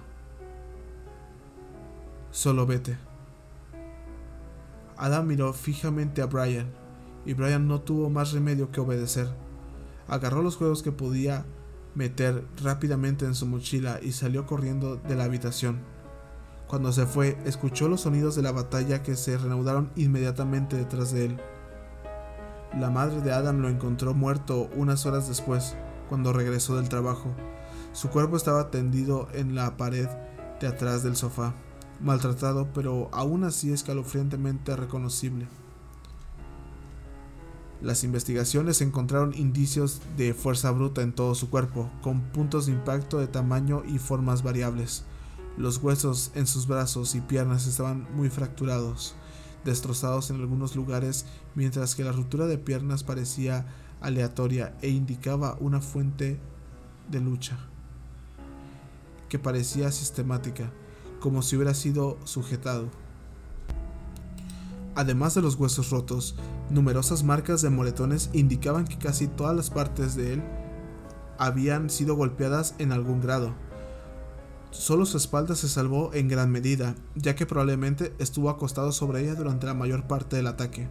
También hubo relativamente pocos daños en su cabeza y cara, lo que llevó a especular que su atacante quería que permaneciera consciente. Se determinó que la causa de la muerte fue un daño cerebral por la combinación de pérdida de sangre y asfixia. Varios golpes fuertes en el pecho de Adam habían agrietado la caja torácica, paralizando su corazón y pulmones. Según los expertos, ninguno de los dos daños sufridos por el, el, cuerpo de Adam había sido inmediatamente fatal, y la hora de la muerte, que se estima en varios minutos después del ataque, el asesino había brutalizado a Adam y luego lo dejó morir por sus heridas. Sin embargo, lo más desconcertante para los investigadores fue el cuchillo de Adam. No había ni una gota de sangre en él, y no había huellas dactilares más que las de Adam, la punta y el borde. Sin embargo, estaban desafilados y ligeramente doblados. Parece que, en un intento de defenderse, Adam estaba empujando el cuchillo contra algo muy, muy duro. Parte 8. Las hermanas. Tras la muerte de Adam, la sociedad de la princesa cambió bastante.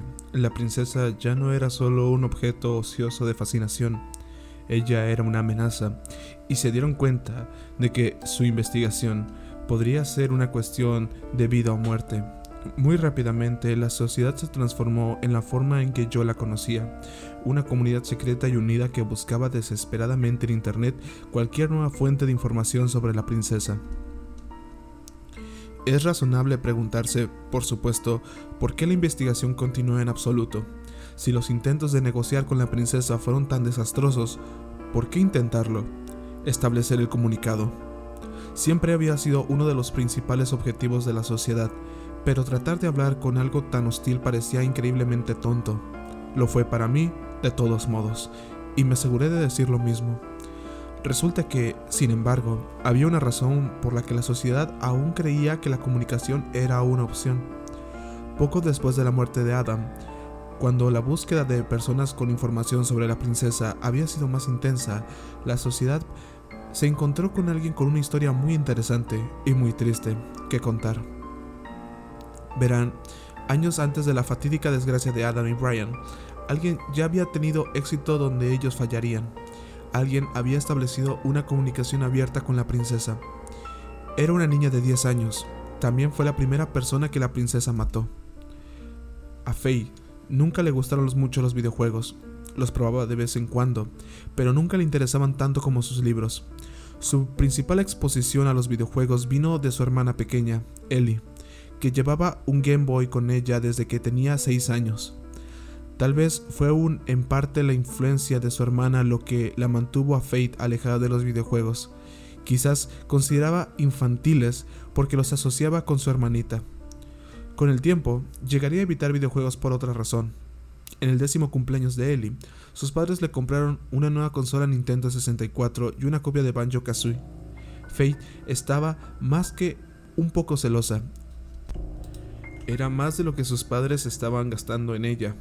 Aún así, la miraba con alegría en la cara de Ellie cuando sacó la consola de la caja, hizo que fuera imposible seguir enfadada, por lo que podía ser una peste.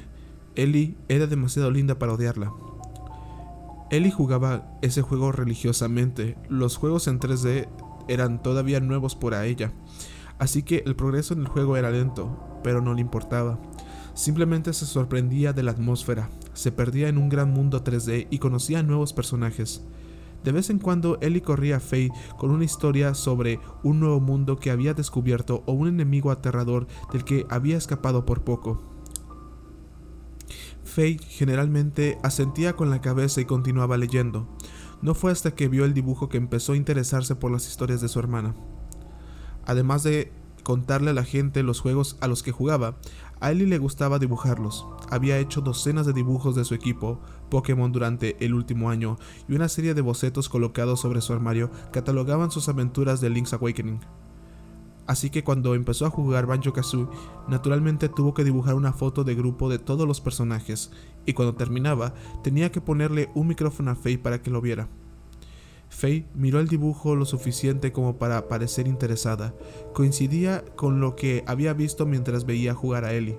Estaba Banjo, Kazooie, el hombre calavera, la bruja, esa otra bruja, una de esas Jinjo y un personaje que Faye no reconoció. Aunque la mayoría de los personajes estaban agrupados en el dibujo, uno de ellos estaba a un lado, asomándose desde atrás de un árbol.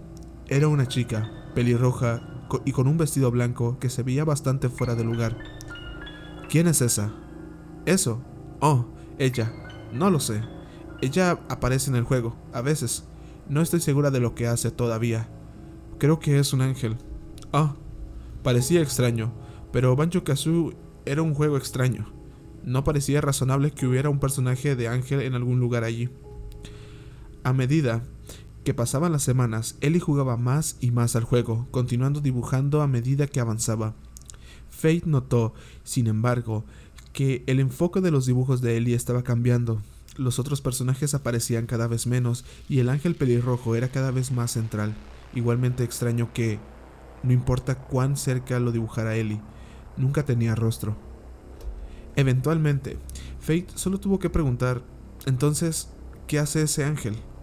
No es un ángel, no en realidad, es una princesa. Ella me lo dijo. Oh, bueno, ¿qué hace la princesa? Ella me ayuda. Ella hace que los malos se vayan. Además, cuando hay una parte difícil de saltar, ella puede hacerme volar al otro lado. Una vez me dio huevos. Pero creo que me dio demasiados porque los números se convirtieron en letras y todo empezó a zumbar. Fue bastante divertido. Los ojos de Faye comenzaban a brillar cuando, para ella, Ellie parecía estar lanzándose a otra de sus recapitulaciones. Rápidamente trató de cambiar el tema. ¿Por qué no tiene cara? Ellie miró el dibujo, como si no se hubiera dado cuenta. Finalmente sonrió y dijo, Aún no he terminado. Oh, está bien. El dibujo no estaba terminado. Eso tiene sentido. Faye decidió salir antes de que Ellie pudiera empezar otra historia. Ellie nunca dibujó una cara en ese dibujo. Pasaron más semanas y Ellie estaba jugando el juego más y más. Fate estaba sorprendida de que Ellie no lo hubiera superado todavía. Era más tiempo del que ella había dedicado a un juego. Sus dibujos también habían dejado de mostrar a nadie más que al personaje de la princesa, y su ritmo de dibujarlos iba en aumento. Parecía que había un nuevo dibujo cada vez que Fate volvía a casa de la escuela o de salir con sus amigos. Cada vez que Ellie jugaba, Fate podía oírla hablar en voz baja a la pantalla pero se detenía en el momento en que alguien más entraba en la habitación. Fate no era la única que había notado el extraño comportamiento de su hermana. Su madre había mencionado un par de veces que Ellie podría estar jugando demasiado. Pero, por supuesto, sus padres nunca interfirieron. Ellie siempre fue la consentida después de todo. Eventualmente, Fate estaba demasiado preocupada para mantener la boca cerrada. Tuvo que pedirle a Ellie algunas respuestas. Era extraño, pero estaba casi nerviosa por confrontar a su hermana al respecto. Nunca antes había sentido asustada o intimidada por su hermana, pero algo de lo obsesionada que estaba la ponía a Fate al límite. ¿Por qué dibujas tanto a la princesa? Ellie no levantó la vista de su último sketch en curso. Dice que si la dibujo, dejará de hacerme daño. Un escalofrío bajó a Fate por la espalda. ¿Te lastimaste? ¿Qué clase de videojuego era este? ¿Cómo le hizo daño? Ellie levantó la vista y vio la fría expresión de Fate. Haciéndome daño en el juego, tonto. Fate dejó escapar un suspiro tentativo. Solo estaba ligeramente aliviada, pero aún así estaba igual de confundida. Era el momento de hacer más preguntas. Ok, si es una princesa, ¿de qué es la princesa? En otro lugar, respondió en algún otro lugar? No le gusta hablar de ello, la hace enojar, y cuando se enoja comienza a lastimarme de nuevo, respondió. Había un leve temor en la voz de Ellie cuando dijo esto. Incluso si solo estaba siendo lastimada en el juego, Fate podía escuchar que algo en este personaje de la princesa tenía a Ellie al límite. Ellie, es solo un juego. Tal vez deberías dejar de jugar, ¿eh? Pero se sentirá sola. Solo deja de jugar un poco. No eres mamá, no puedes obligarme. Soy una hermana cariñosa, pero creo que te estás tomando el juego demasiado en serio. La princesa no es real. Ella es... Ella es real y no puedes hacer nada que me detenga. Ellie agarró su dibujo y salió furiosa de la habitación. Después de esa conversación, Ellie no dejó de jugar. En todo caso, jugó más y empezó a jugar a horas extrañas. Faye que sufría de acidez crónica, se despertaba a menudo en mitad de la noche solo para oír los débiles sonidos de la Nintendo 64 desde la sala de juegos de arriba. Cuando no estaba jugando, Ellie parecía evitar a Faye, recordando indudablemente su última conversación. Faye enfrentaba la evidente caída de la locura de su hermana. Decidió que ya no era su problema, lo había intentado, y Ellie se había negado a escuchar así que tenía una hermana loca que hablaba de videojuegos. ¿Y qué? Su hermana, sin embargo, decidió llevarle el problema a ella. Faye despertó con su habitual acidez estomacal una noche y encontró a Ellie con la silueta en su puerta. Faye estaba completamente sorprendida al principio, pero cuando encendió la luz, vio que Ellie tenía lágrimas en los ojos. Se veía absolutamente aterrorizada. Tuve una pesadilla, gritó. Habían pasado años desde que Ellie había hecho esto. Cuando ambas eran más jóvenes, Ellie solía venir a Fate para consolarse cuando tenía una pesadilla. Como mínimo, Fate sacó una bonita historia de miedo del trato. Siempre se había preguntado por qué Ellie nunca fue a sus padres, pero en el momento en que lo hizo nunca le pareció correcto preguntar. Como lo habían hecho años antes, Ellie se acercó a la cama de Faith, se sentó a los pies de ella y resumió lo que había sucedido. En mi sueño, la princesa me mostró de dónde viene. Fue... es malo. Es extraño y aterrador y la hace enojar cuando está allí. Es como un reino, pero no lo es. Nada está bien. Todo está roto. Está lleno de gente y cosas que están en blanco como ella, pero la mayoría no puede pensar bien porque nadie les dio cerebro o algo así. No hay cielo, ni agua, ni hierba. No, no. Ellie empezó a llorar. Esta fue ciertamente la pesadilla más elaborada que Ellie había descrito, mucho mejor que había levantado un gato malvado en la caja con una pistola. Faye extendió una mano para consolarla. Está bien, dijo de la manera más calmante posible pero su mano fue alejada. No está bien. Solo fue un sueño, respondió. No, creo, creo que cuando no estoy jugando la princesa tiene que volver allí. Cuando no estoy jugando con ella o dibujándola, ella tiene que volver. La hace enojar tanto. No sé por qué la hace enojar tanto estar ahí. Ellie se levantó y se dirigió a la puerta. Ellie, ¿vas, vas a jugar el juego ahora? No puedo dejarla allí. Ella no es real. Cállate. Ellie cerró la puerta tras ella. Parecía que Fate había perdido otra batalla por la cordura de su hermana. Su acidez estomacal se había calmado, al menos. Intentó acostarse y volver a dormir, pero no había terminado. Aparentemente, este portazo había sido lo suficientemente fuerte como para despertar a su madre, quien había decidido que era finalmente, finalmente el, el momento de algo de disciplina. Al principio, Faye solo escuchó una discusión apagada en la sala de juegos. Esta discusión, sin embargo, se intensificó rápidamente. Finalmente, Faith pudo escuchar todo lo que los dos estaban diciendo.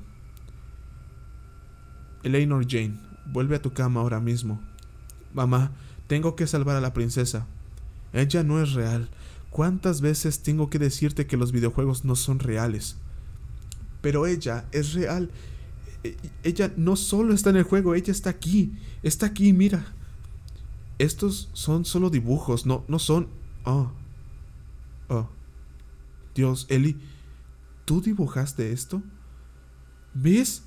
Está enfadada ahora, es real y, y la estás haciendo enfadar.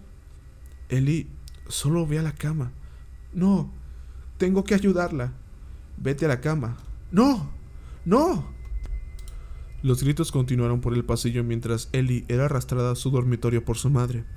Tan pronto como Faye pudo oír, Ellie fue arrojada a su habitación y la puerta se cerró detrás de ella. Aunque débil, podía oír a su hermana llorando. Ocasionalmente, gritaba algo cada vez más incoherente.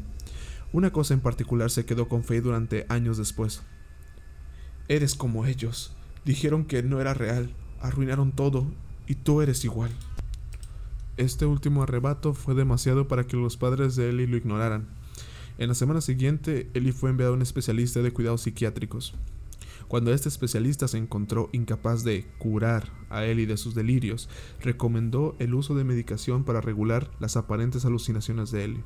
Fate sospechó que la recomendación podría no haber estado totalmente motivada por razones éticas, ya que la relación entre el psiquiatra y las empresas farmacéuticas es la que es, pero no se podía discutir con los resultados. A los pocos días de comenzar su medicación, el comportamiento de Ellie era como el de una persona completamente diferente. Ya no era ruidosa, chillaba y garabateaba por todas partes. Ellie volvió a ser muy callada y retraída. Lo más notable es que ya no siguió con sus juegos, ni siquiera con su Game Boy. Después de un par de semanas, Fate se armó de valor para preguntarle a Ellie si todavía creían en la princesa. Ellie lo consideró con calma, con frialdad, antes de mirar a su hermana y responder, ella no es real. Entonces, un sábado, Ellie llegó tarde a la cena. Fate y sus padres la buscaron por toda la casa, llamándola, mirando por las ventanas. No la encontraron por ningún lado, hasta que Fate se dio cuenta de que nadie había mirado en la sala de juegos. ¿Por qué iban a hacerlo? Ellie nunca entró ahí. Nunca más. Sentada en un sofá, frente a una pantalla brillante, Fate encontró a su hermana. Estaba muerta. Cubriendo su cuerpo había moretones, cortes y ronchas. Había sido asesinada casi de la misma manera que Adam años después, pero con una diferencia clave. La diferencia de Adam. No había indicios de que hubiera intentado defenderse.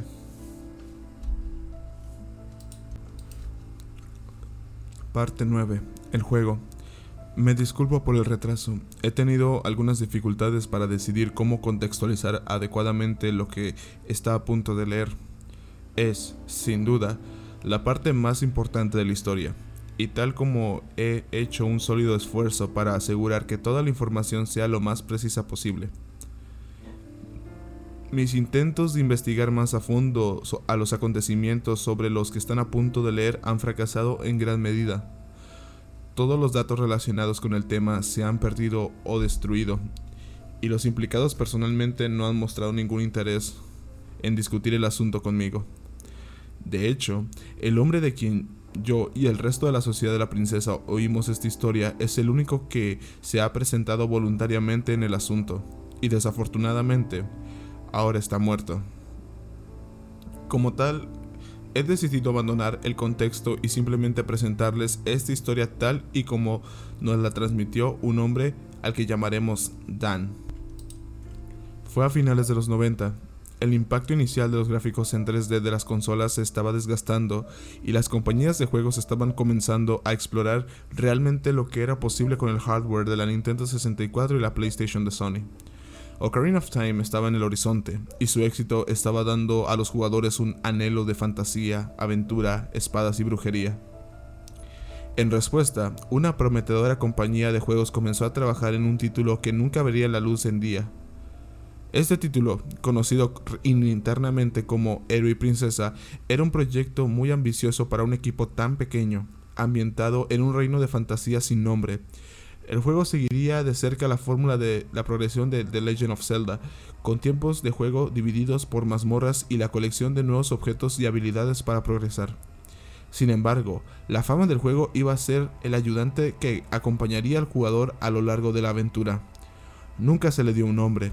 Se la conoció durante el desarrollo solo como la princesa.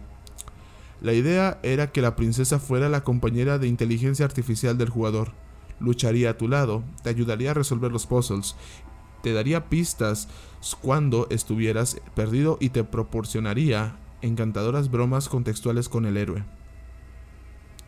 Un elemento importante era que ella sería IA completa.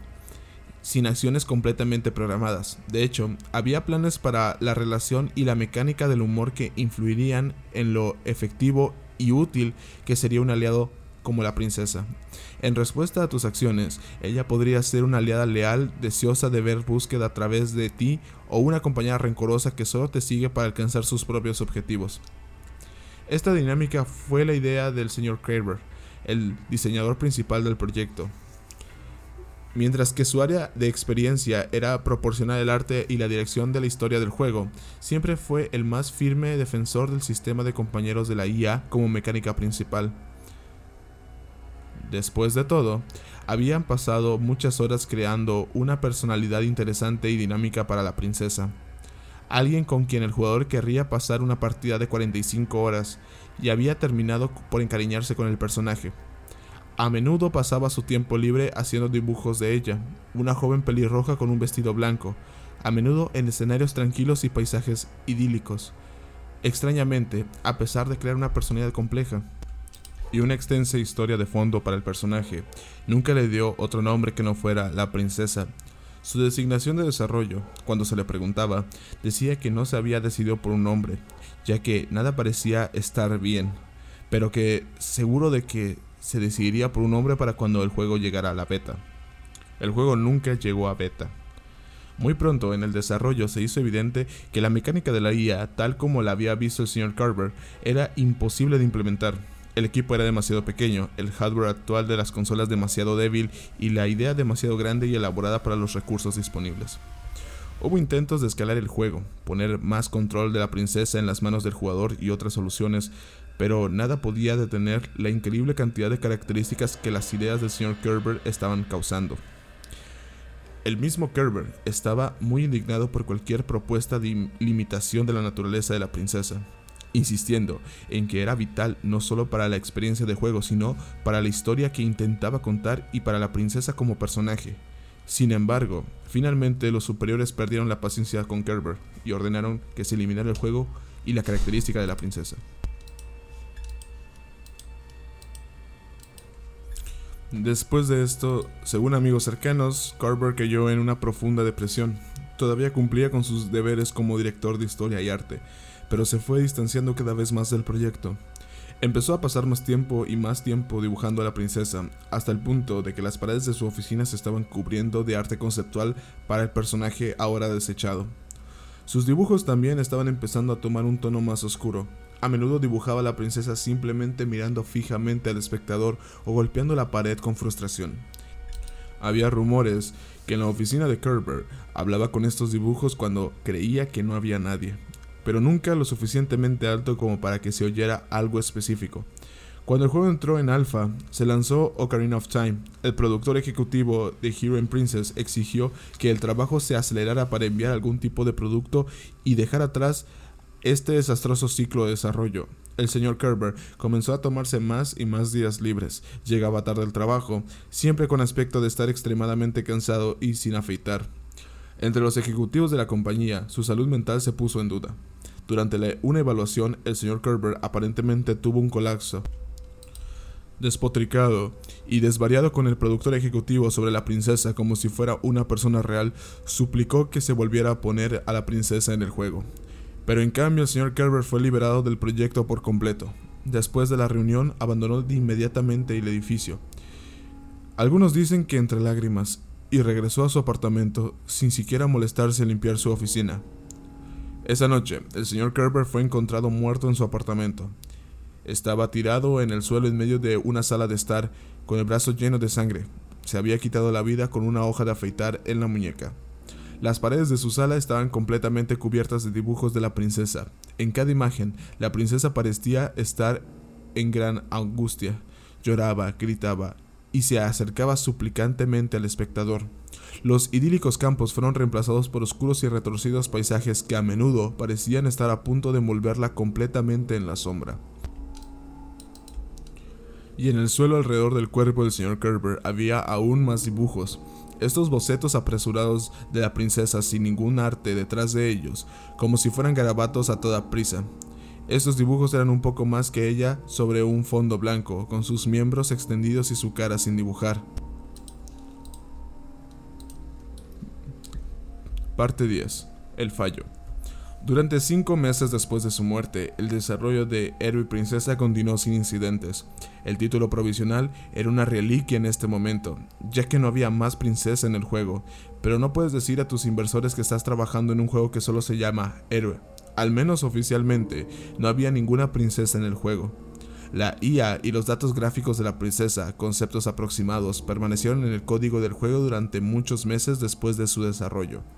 Solo cuando empezaron a llegar informes de errores, los desarrolladores consideraron eliminarla por completo. Según los probadores, en raras ocasiones el juego cargaba el modelo inacabado de una chica pelirroja y un vestido blanco en lugar de varios PNJ. Esa chica no tenía IA, ni colisiones, ni ningún método de interacción, y si reemplazaban con un PNG crítico. Inmediatamente hacía imposible su continuación. De alguna manera, los datos gráficos de la princesa todavía se llamaban y los desarrolladores intentaron una serie de correcciones para esto, pero nada funcionó. Con el tiempo, los informes sobre las apariciones de la princesa se hicieron más elaborados y, para consternación del equipo de desarrollo, más frecuentes. Empezó a crear rutinas de inteligencia artificial para los PNJ, que a veces incluso ofrecían opciones de diálogo aleatorio desde otros puntos del juego, Además, ocasionalmente se comportaba de manera que no coincidía directamente con ninguna de las rutinas de la IA conocidas. Una nota común era que se giraba y miraba a la cámara sin importar a dónde se movía, en lugar de mirar al avatar del juego. También había un caso grabado en el que ella mostraba una línea de texto que no aparecía en ninguna parte del juego. El texto decía, por favor. Después de tres meses de esto, el desarrollo se estaba ralentizando el Princess Glitch estaba dificultando mucho el trabajo real, ya que frecuentemente interrumpía cualquier intento de probar si los elementos del juego funcionaban correctamente. Incluso las áreas de las pruebas sin PNJ no estaban a salvo de la manifestación ocasional de este fallo. En la oficina, sobre todo con los probadores, comenzaron a correr rumores sobre la princesa y la idea de que su juego podría estar embrujado por el espíritu del señor Kerber. Aparentemente, una de estas conversaciones ocurrió durante las pruebas y resultó en que la prueba se cerró inmediatamente con una imagen de la princesa al frente y en el centro. Los probadores decidieron no reportar eso. El problema llegó a un punto crítico cuando el equipo de desarrollo llegó una mañana para encontrar a su principal modeladora de personajes, a quien llamaremos Gina, desmayada en el suelo de la oficina con un trozo de papel arrugado en la mano. El personal, completamente inadecuado para una situación de crisis como esta, procedió a hurgar en ella hasta que despertó. Al principio, ella afirmó no tener ningún conocimiento o recuerdo de los eventos de esa noche.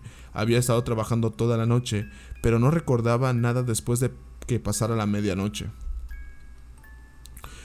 Cuando sus compañeros de trabajo desplegaron el papel que tenía en la mano, se dieron cuenta de que era una imagen de la princesa, garabateada apresuradamente con un rotulador. Al ver esto, Gina reaccionó inmediatamente en pánico e intentó huir del edificio. Los intentos del personal por calmarla fueron recibidos con gritos crípticos y golpes. No la conoces y no podemos quedarnos aquí. Gina dejó la oficina y regresó a casa, llamando para entregar su renuncia al día siguiente.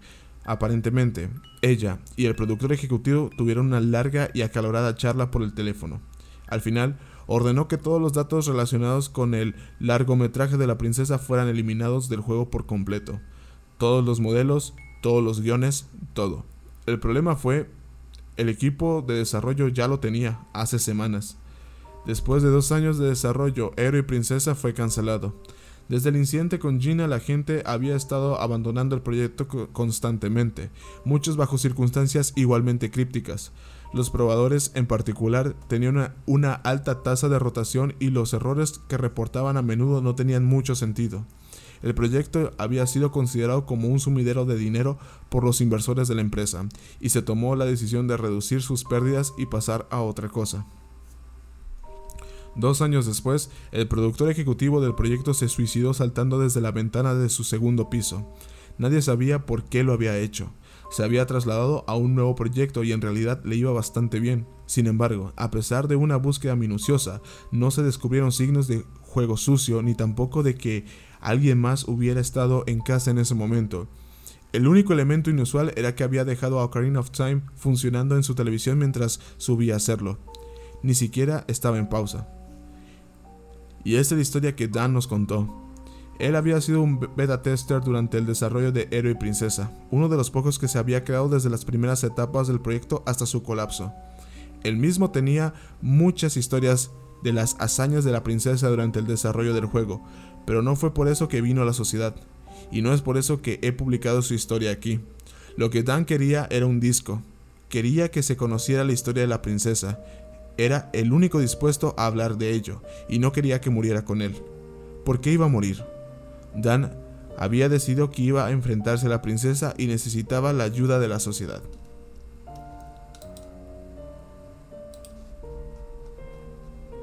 Parte 11. El plan. Dan era un poquito raro. Como pueden imaginar, su historia lo convirtió en una superestrella dentro de la sociedad de la princesa. Había estado allí para ser testigo del comienzo de todo, si había alguna respuesta sobre la verdadera identidad de la princesa, sabíamos que tenía que mentir en esos pocos años extraños que Héroe y Princesa estaba en desarrollo. Dan, sin embargo, se guardó para sí mismo mucho más de lo que esperaría que alguien con información tan relevante como la suya. Respondía a las preguntas que se le hacían, pero nunca parecía querer ofrecerse como voluntario.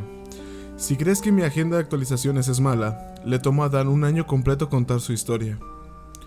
Resultó que había una buena razón para ello. Dan tenía su propia cosa en marcha. Hace poco más de medio año, completamente de la nada, Dan creó un nuevo hilo conductor en la junta de discusión principal de la sociedad. Se titulaba Final del juego. Llevaría un evento que cambiaría la sociedad de la princesa para siempre. Lo que sigue es una copia exacta de la OP, de nuevo, perdonen los errores de ortografía ya que no son míos. Hola, me llamo Daniel. Me conocen como el probador principal de Héroe y Princesa, la primera persona que vio a la princesa manifestarse. Lo saben porque es lo que les he dicho, pero no es la historia completa, es hora de contarte el resto. Por si no lo saco ahora, es muy probable que no vuelva a tener la oportunidad. Probar un videojuego es un proceso muy clínico. No solo te pagan por jugar, te pagan por, para romperlos, empujar los bordes y encontrar las grietas. Intentas metódicamente todo lo que se te ocurre, y luego lo haces una y otra vez. Te vuelves muy bueno en el pensamiento lateral, en la manipulación de mecánicas dispares y en el reconocimiento de sutiles defectos que pueden partir un juego por la mitad con la aplicación adecuada. He oído que, para algunos, el proceso de prueba puede agotar lentamente tu capacidad de disfrutar los juegos por placer. Te concentras tanto por romper los juegos que pierdes tu capacidad para jugarlos como consumidor. Quieres explorar cada mecánica, empujar todo hasta el final, experimentar ese pequeño y perverso apuro que tienes cuando todo se rompe por la mitad entre tus dedos. Cuando todo empezó, la princesa era solo un fallo entre muchos otros, un modelo de personaje incompleto cargando en el lugar equivocado. No era nada increíble, de hecho, hubo varios fallos similares en esa versión del juego. La diferencia era que esos fallos, aunque lentamente se arreglaban, la princesa no se arreglaría. Cada vez que pensábamos que la encontraríamos, que habíamos llegado a la raíz del problema, aparecía otro lugar aún más extraño y sin sentido. Tal vez era algo sobre mí, Casi nunca se manifestaba cuando yo no estaba en la oficina. Fui el primero en verla, y durante todo el ciclo de desarrollo de Héroe y Princesa, fui, con mucho, el que más se le apareció. Creo que ella sabía que yo era el probador principal y le gustaba jugar con mi cabeza. Después de todo, yo era el que más presionaba para que la sacaran del maldito juego. Te conté de esas veces en las que ella miraba directamente a la cámara, eso fue durante los momentos en que yo estaba probando. Ella me miraba a mí. Quería que yo supiera que podía vernos. La odiaba. Odiaba su rostro blanco. Odiaba que hiciera esa estúpida T solo para llevar a casa la vergüenza que era. Y cuando Héroe Princesa fue cancelado, la odié por dejarme sin trabajo. El mejor trabajo de mi vida. ¿Por qué me hizo esto? ¿Qué carajo era ella? ¿Por qué no podía desaparecer como un buen pequeño error? No era suficiente para ella romper nuestro juego, ella tenía que rompernos. Tenía que destruirme a mí, a Gina y a toda la gente que quería hacer un gran juego. Luego, cuando terminó, tuvo que ir a romper todos los otros juegos que hay. No era suficiente para ella ser una marca negra en nuestro juego, tenía que ir a convertirse en una fila sin resolver en todos los juegos del mundo. Soy un beta tester. Mi trabajo es experimentar y descubrir la causa de los fallos y aberraciones en los videojuegos. Tal vez la princesa pensó que dejarme sin trabajo me obligaría a renunciar, pero no lo hice. Todavía no lo he hecho. En la última década he tenido más de 200 encuentros con la princesa. He jugado una gran variedad de juegos, al menos 40 horas a la semana, a menudo corriendo varias consolas a la vez para maximizar mis posibilidades. He llevado a cabo todo tipo de experimentos para determinar sus capacidades precisas, métodos de operación y, lo más importante de todo, sus potenciales debilidades. Mientras escribo esto, estoy rodeado de páginas de notas escritas a mano que espero sean lo suficientemente legibles para ser útiles a otros si no sobrevivo. Hay demasiado aquí para escribir en poco tiempo que tengo. No he aprendido mucho, solo he aprendido fragmentos de cosas. Sea lo que sea, no es parte del juego. Al menos no exactamente. Cuando se infiltra en un juego, tira la ROM no muestra nada fuera de lo normal. Salvar el estado a través del emulador no garantiza que ella esté allí en ese mismo estado cuando esté cargando. Ella está intercediendo en algún lugar como un paquete extra de datos no fácilmente rastreable. Creo que el aumento de los tiempos de carga tiene algo que ver con esto, pero no estoy seguro. Es todo tan condenadamente críptico, o tal vez solo está cambiando las lecturas para joderme. He intentado hablar con ella, post, texto, binario. A veces tengo reacciones, pero nada de esto tiene sentido. Todo es una mierda más críptica. Creo que a veces quiere hablar pero no puede, o no sabe cómo, o no sabe lo que es hablar. Otras veces creo que dice cosas misteriosas para que yo siga adelante. Le gusta jugar conmigo porque hace que vuelva. Me mantiene haciendo preguntas. No quiere que encuentre respuestas porque no quiere que me detenga. Es un problema y no quiere que se resuelva. He intentado matarla. Mi intento más cercano al éxito fue cuando conecté mi Nintendo 64 con una pistola aturdidora. Mientras ella estaba delante de mí en Super Mario 64, los altavoces emitieron un grito más impio y suplicante que jamás había escuchado mientras la pantalla parpadeaba en negro. Era hermoso. Pensé que lo había hecho de verdad, que la había vencido. Al final, la única víctima fue la consola. Sin embargo, todavía creo que estaba en algo allí, tal vez en otro momento. Sin embargo, hay una cosa importante que he aprendido. Es vital. Esto abre todo esto en par en par. Si muero, quiero que al menos asegurarme que, de que se transmita. Tiene una debilidad. La encontré. Es diminuta, sutil, casi imposible de entender, pero ella la tiene. Es lo que he estado buscando durante años. Estuvo mirándome a la cara todo este tiempo. Ha estado mirándolos a todos ustedes en la cara todo este tiempo. Puede entrar en los juegos, pero no puede dejarlos. ¿Alguien la ha visto salir de un juego sin que el jugador lo haya apagado? No. Es porque no puede. Es lo único que no puede hacer. Es el único poder que tenemos sobre ella. Yo, tú, todos. Podemos usar esto. Es nuestra arma. Ya la he usado contra ella personalmente y por eso estoy escribiendo esto. Es por lo que he venido a todos ustedes. La he atrapado. Arranqué su juego favorito, Ocarina of Time. Sabía que vendría, siempre lo hace. Ella me ama. Es otra debilidad. Cuando apareció, hice lo único que nunca había intentado antes. Lo único que nadie ha intentado. No apagué el juego. Apagué la pantalla. ¿Funcionó? Funcionó totalmente. Está ahí adentro ahora y no puede salir. No ha intentado matarme. Como sea, que eso funcione. Creo que la pantalla está involucrada. Sin ella, no puede hacerte nada. Es como apagar el juego, pero mejor. No puede atraparte y no puede escapar. Brillante. Me alegro de haberlo pensado. Lo dejaría ahí para siempre, pero no puedo. Sigo escuchando esos ruidos que vienen del GameCube rechinando, zumbando, chillando. Creo que está tratando de sobrecargar la consola, destruirla desde adentro para poder salir. Si la quema, volverá a ser libre. Está claro que la mía es solo una solución temporal.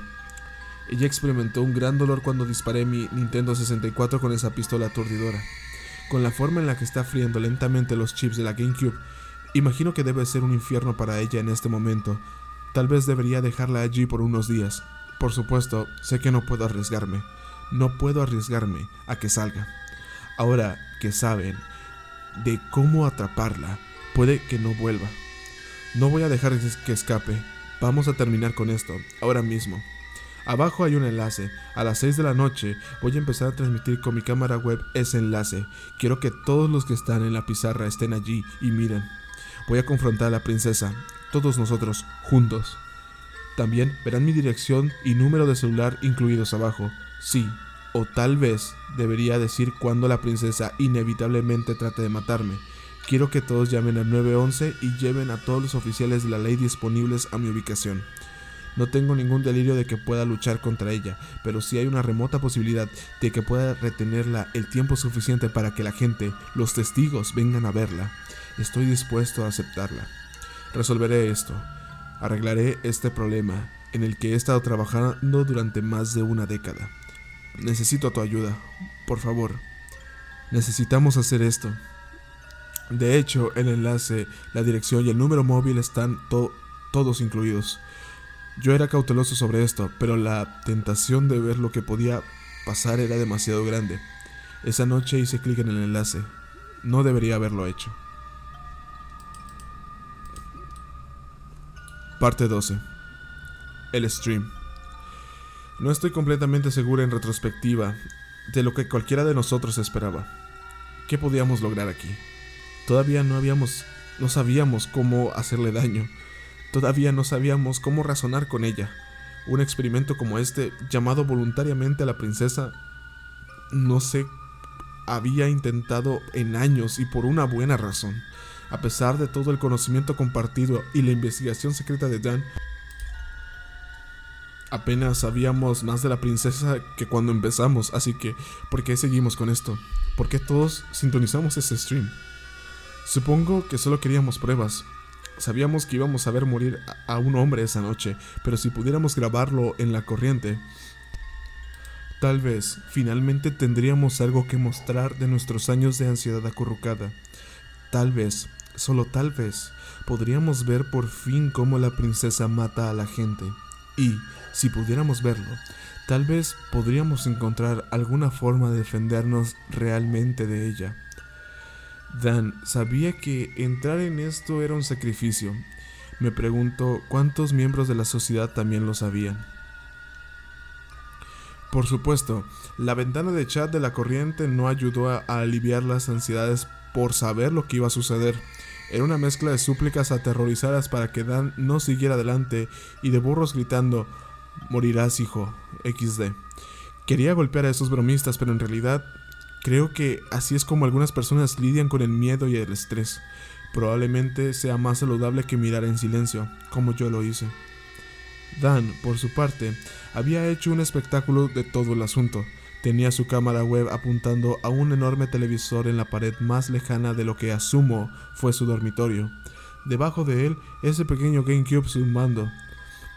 Dan parecía tan despeinado como uno podría esperar de un hombre que había dedicado tantos años de su vida persiguiendo a un cuco digital. Cada vez que miraba la webcam, la luz del monitor de su ordenador brillaba en sus gafas y le cubría la cara de flores. No podía evitar pensar que lo había montado a propósito, pensando que se vería bien. Ciertamente le quitaba el foco al resto de él, lo cual era bienvenido. Me estoy retrasando, por supuesto. ¿Quieres saber qué pasó cuando encendió el televisor? Al menos eso crees. Si eso es lo que quieres, te sugiero que dejes de leer ahora. Como dije cuando empezamos, no estoy aquí para entretenerte. Estoy aquí para dar contexto a una advertencia. Lo que aprendimos hasta ahora fue suficiente para hacer una anécdota bastante conmovedora, pero lo que aprendimos después de esta corriente es lo que me obligó a contar esta historia. Contra toda protesta, Jan encendió el televisor. Explicaré lo que vimos lo mejor que pueda. Era Ocarina of Time, aparentemente, pero deformada y deslumbrante más allá de todo reconocimiento. El HUD desapareció, reemplazado por algunas texturas aleatorias y cambiantes. Link estaba retorcido, con polígonos que sobresalían de sus brazos en ángulos extraños. El retorno estaba muy alterado, aún reconocible como el campo de Hyrule, pero con ciertos polígonos estirados y varios objetos y modelos alejados en el suelo. El cielo era rojo sangre con un sólido círculo blanco de un sol, y la música, la música quizás la parte más desconcertante. Aunque solo fuera por lo malditamente alegre que era, ciertamente no era una pista del juego, y sonaba como una colección de instrumentos tocando progresiones de notas alegres y alegres al completo azar. También había una señal justo enfrente de Link. Acercarse a la señal resultó difícil ya que cualquier movimiento enviaba un cuadro de juego a un solo dígito, causando que la música alegre se enganchara y se distorsionara. Sin el HUD era difícil saber cuándo Link estaba en un lugar para interactuar con algo. Sin embargo, Link finalmente fue maniobrado en su lugar para leer la señal. Regresa, amigo. No deberías estar aquí. Amor y besos. Daniel.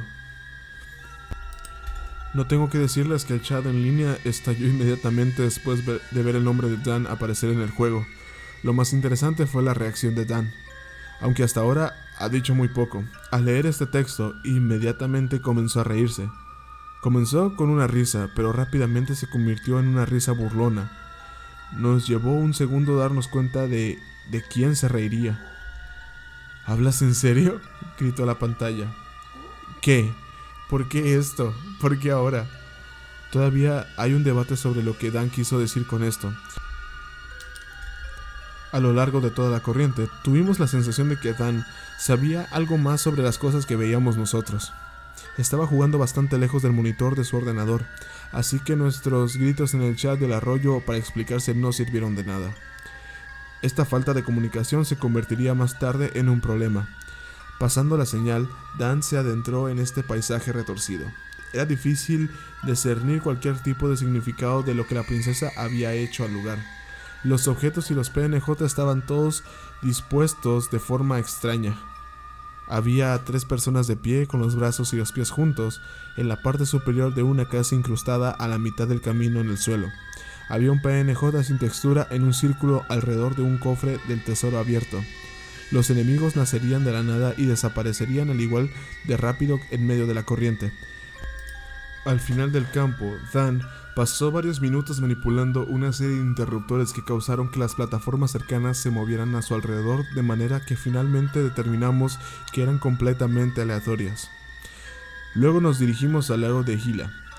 Al menos, Dan tomó la salida del lago Heila y terminó parado en una gran caverna, mirando a una pared.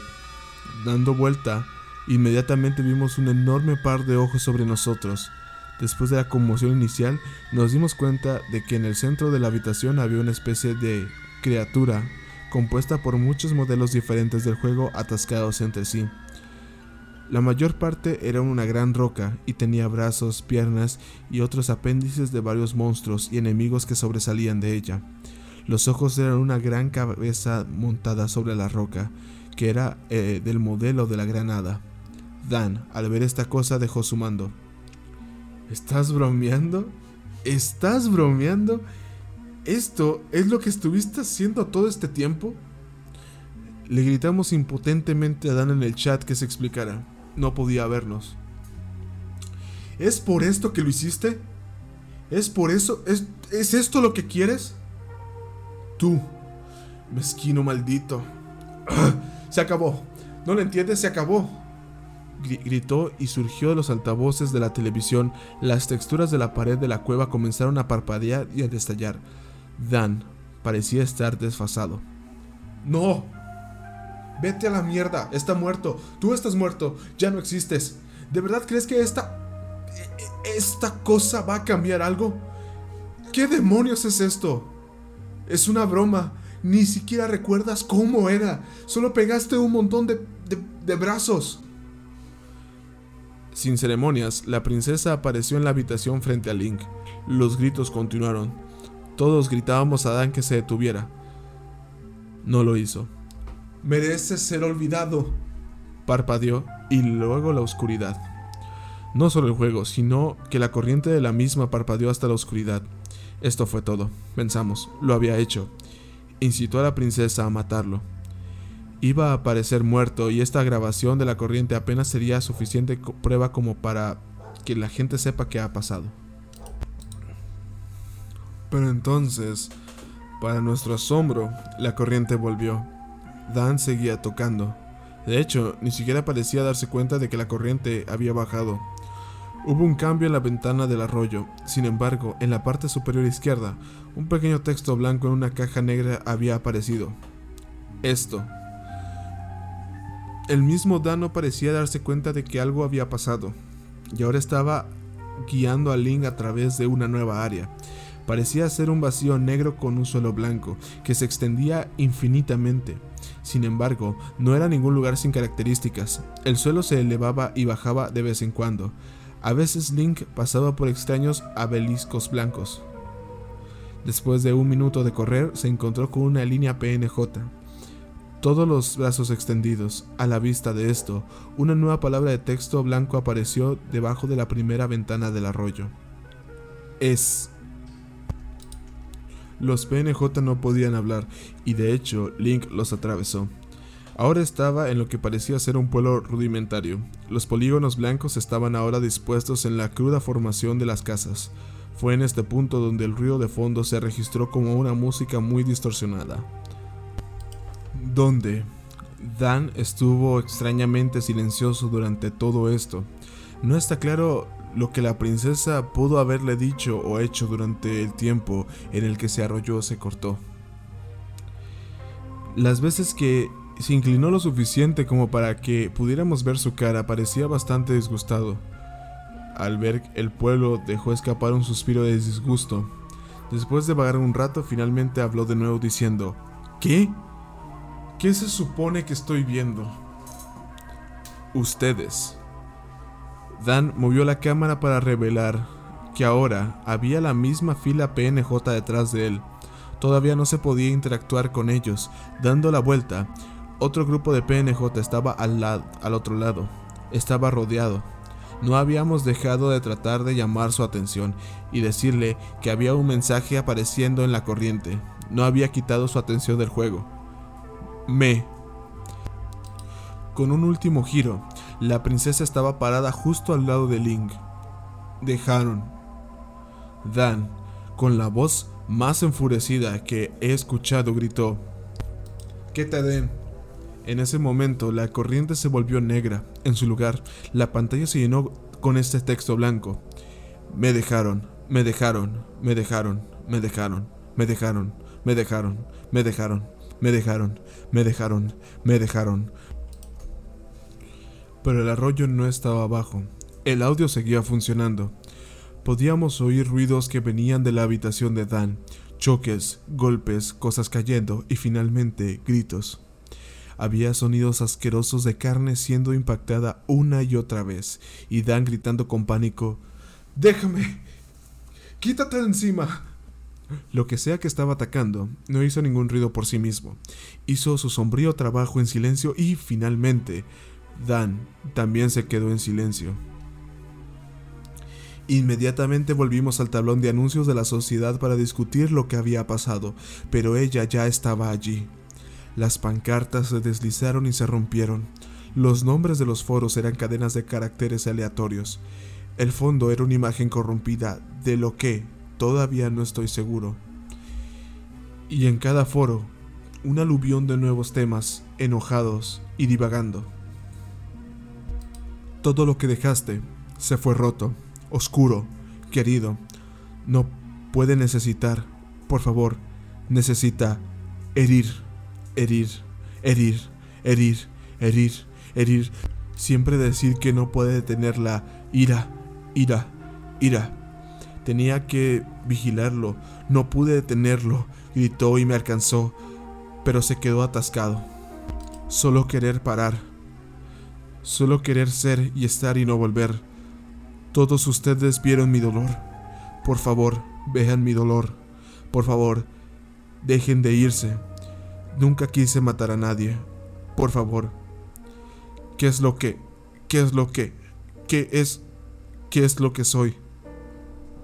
Y eso nos lleva al día de hoy. Parte 13. La advertencia.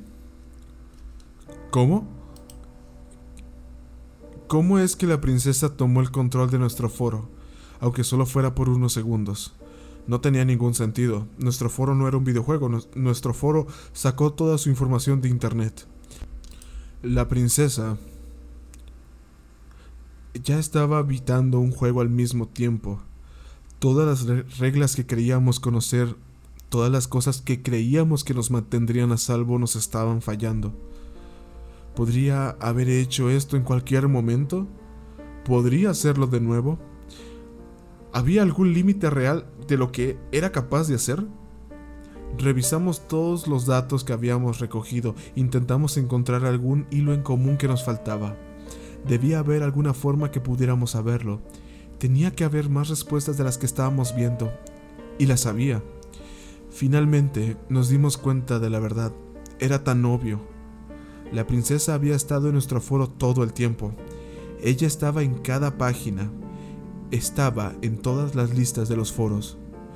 Nos había estado mirando, observándonos durante años y nunca la vimos. Ella era el estandarte en la parte superior del foro. Ella era cada captura de pantalla que nos habíamos publicado, cada video que habíamos subido y cada fanart que habíamos dibujado. Cada imagen de ella es ella. Cada imagen de ella, cuando nos observaba, le da poder. No es un fantasma, no es un virus informático, es una idea. Vive en nuestra observación y de nuestros pensamientos sobre ella. Cuando todos vimos esa corriente, nos unimos y le dimos toda nuestra atención a la, de una vez. La hicimos más poderosa de lo que nunca antes había sido. La hicimos lo suficientemente fuerte para manifestarse a través de las imágenes que habíamos puesto en nuestro tablero de mensajes y hablarnos directamente. Quitamos todas las imágenes por, la que por lo que especulamos. Es suficiente como con no volver a verlas, pero las borramos todas para estar seguros. Sin embargo, puede que ya sea demasiado tarde para nosotros. He estado perdiendo el contacto con otros miembros de la sociedad. No puedo decir si les ha pasado algo, simplemente se han escondido. Pero a estas alturas, solo un tonto no consideraría el peor de los casos. No soy completamente despiadada. Sé que está luchando por supervivencia. Ahora, para ella ser olvidada es la muerte.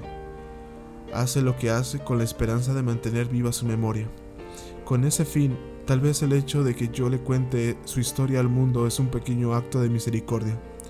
Tal vez los pensamientos que le he prestado alivien un poco su dolor. No lo sé, pero de cualquier manera no es por eso que escribí todo esto. Lo que he contado podría ponerte en gran peligro, pero también podría salvarte la vida.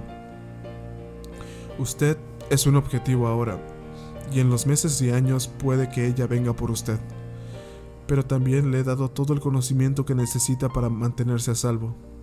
No intentes luchar contra ella, no intentes hablar con ella, no intentes ser más listo o atraparla, no investigues, no intentes comprenderla, no intentes ser un héroe, no intentes ser su salvador. Espero sinceramente haberte dado todas las respuestas que desea, para que no cometa nuestro error y trate de investigar más. Hay una y solo una cosa que necesitas para estar a salvo. Si la ves, apaga el juego.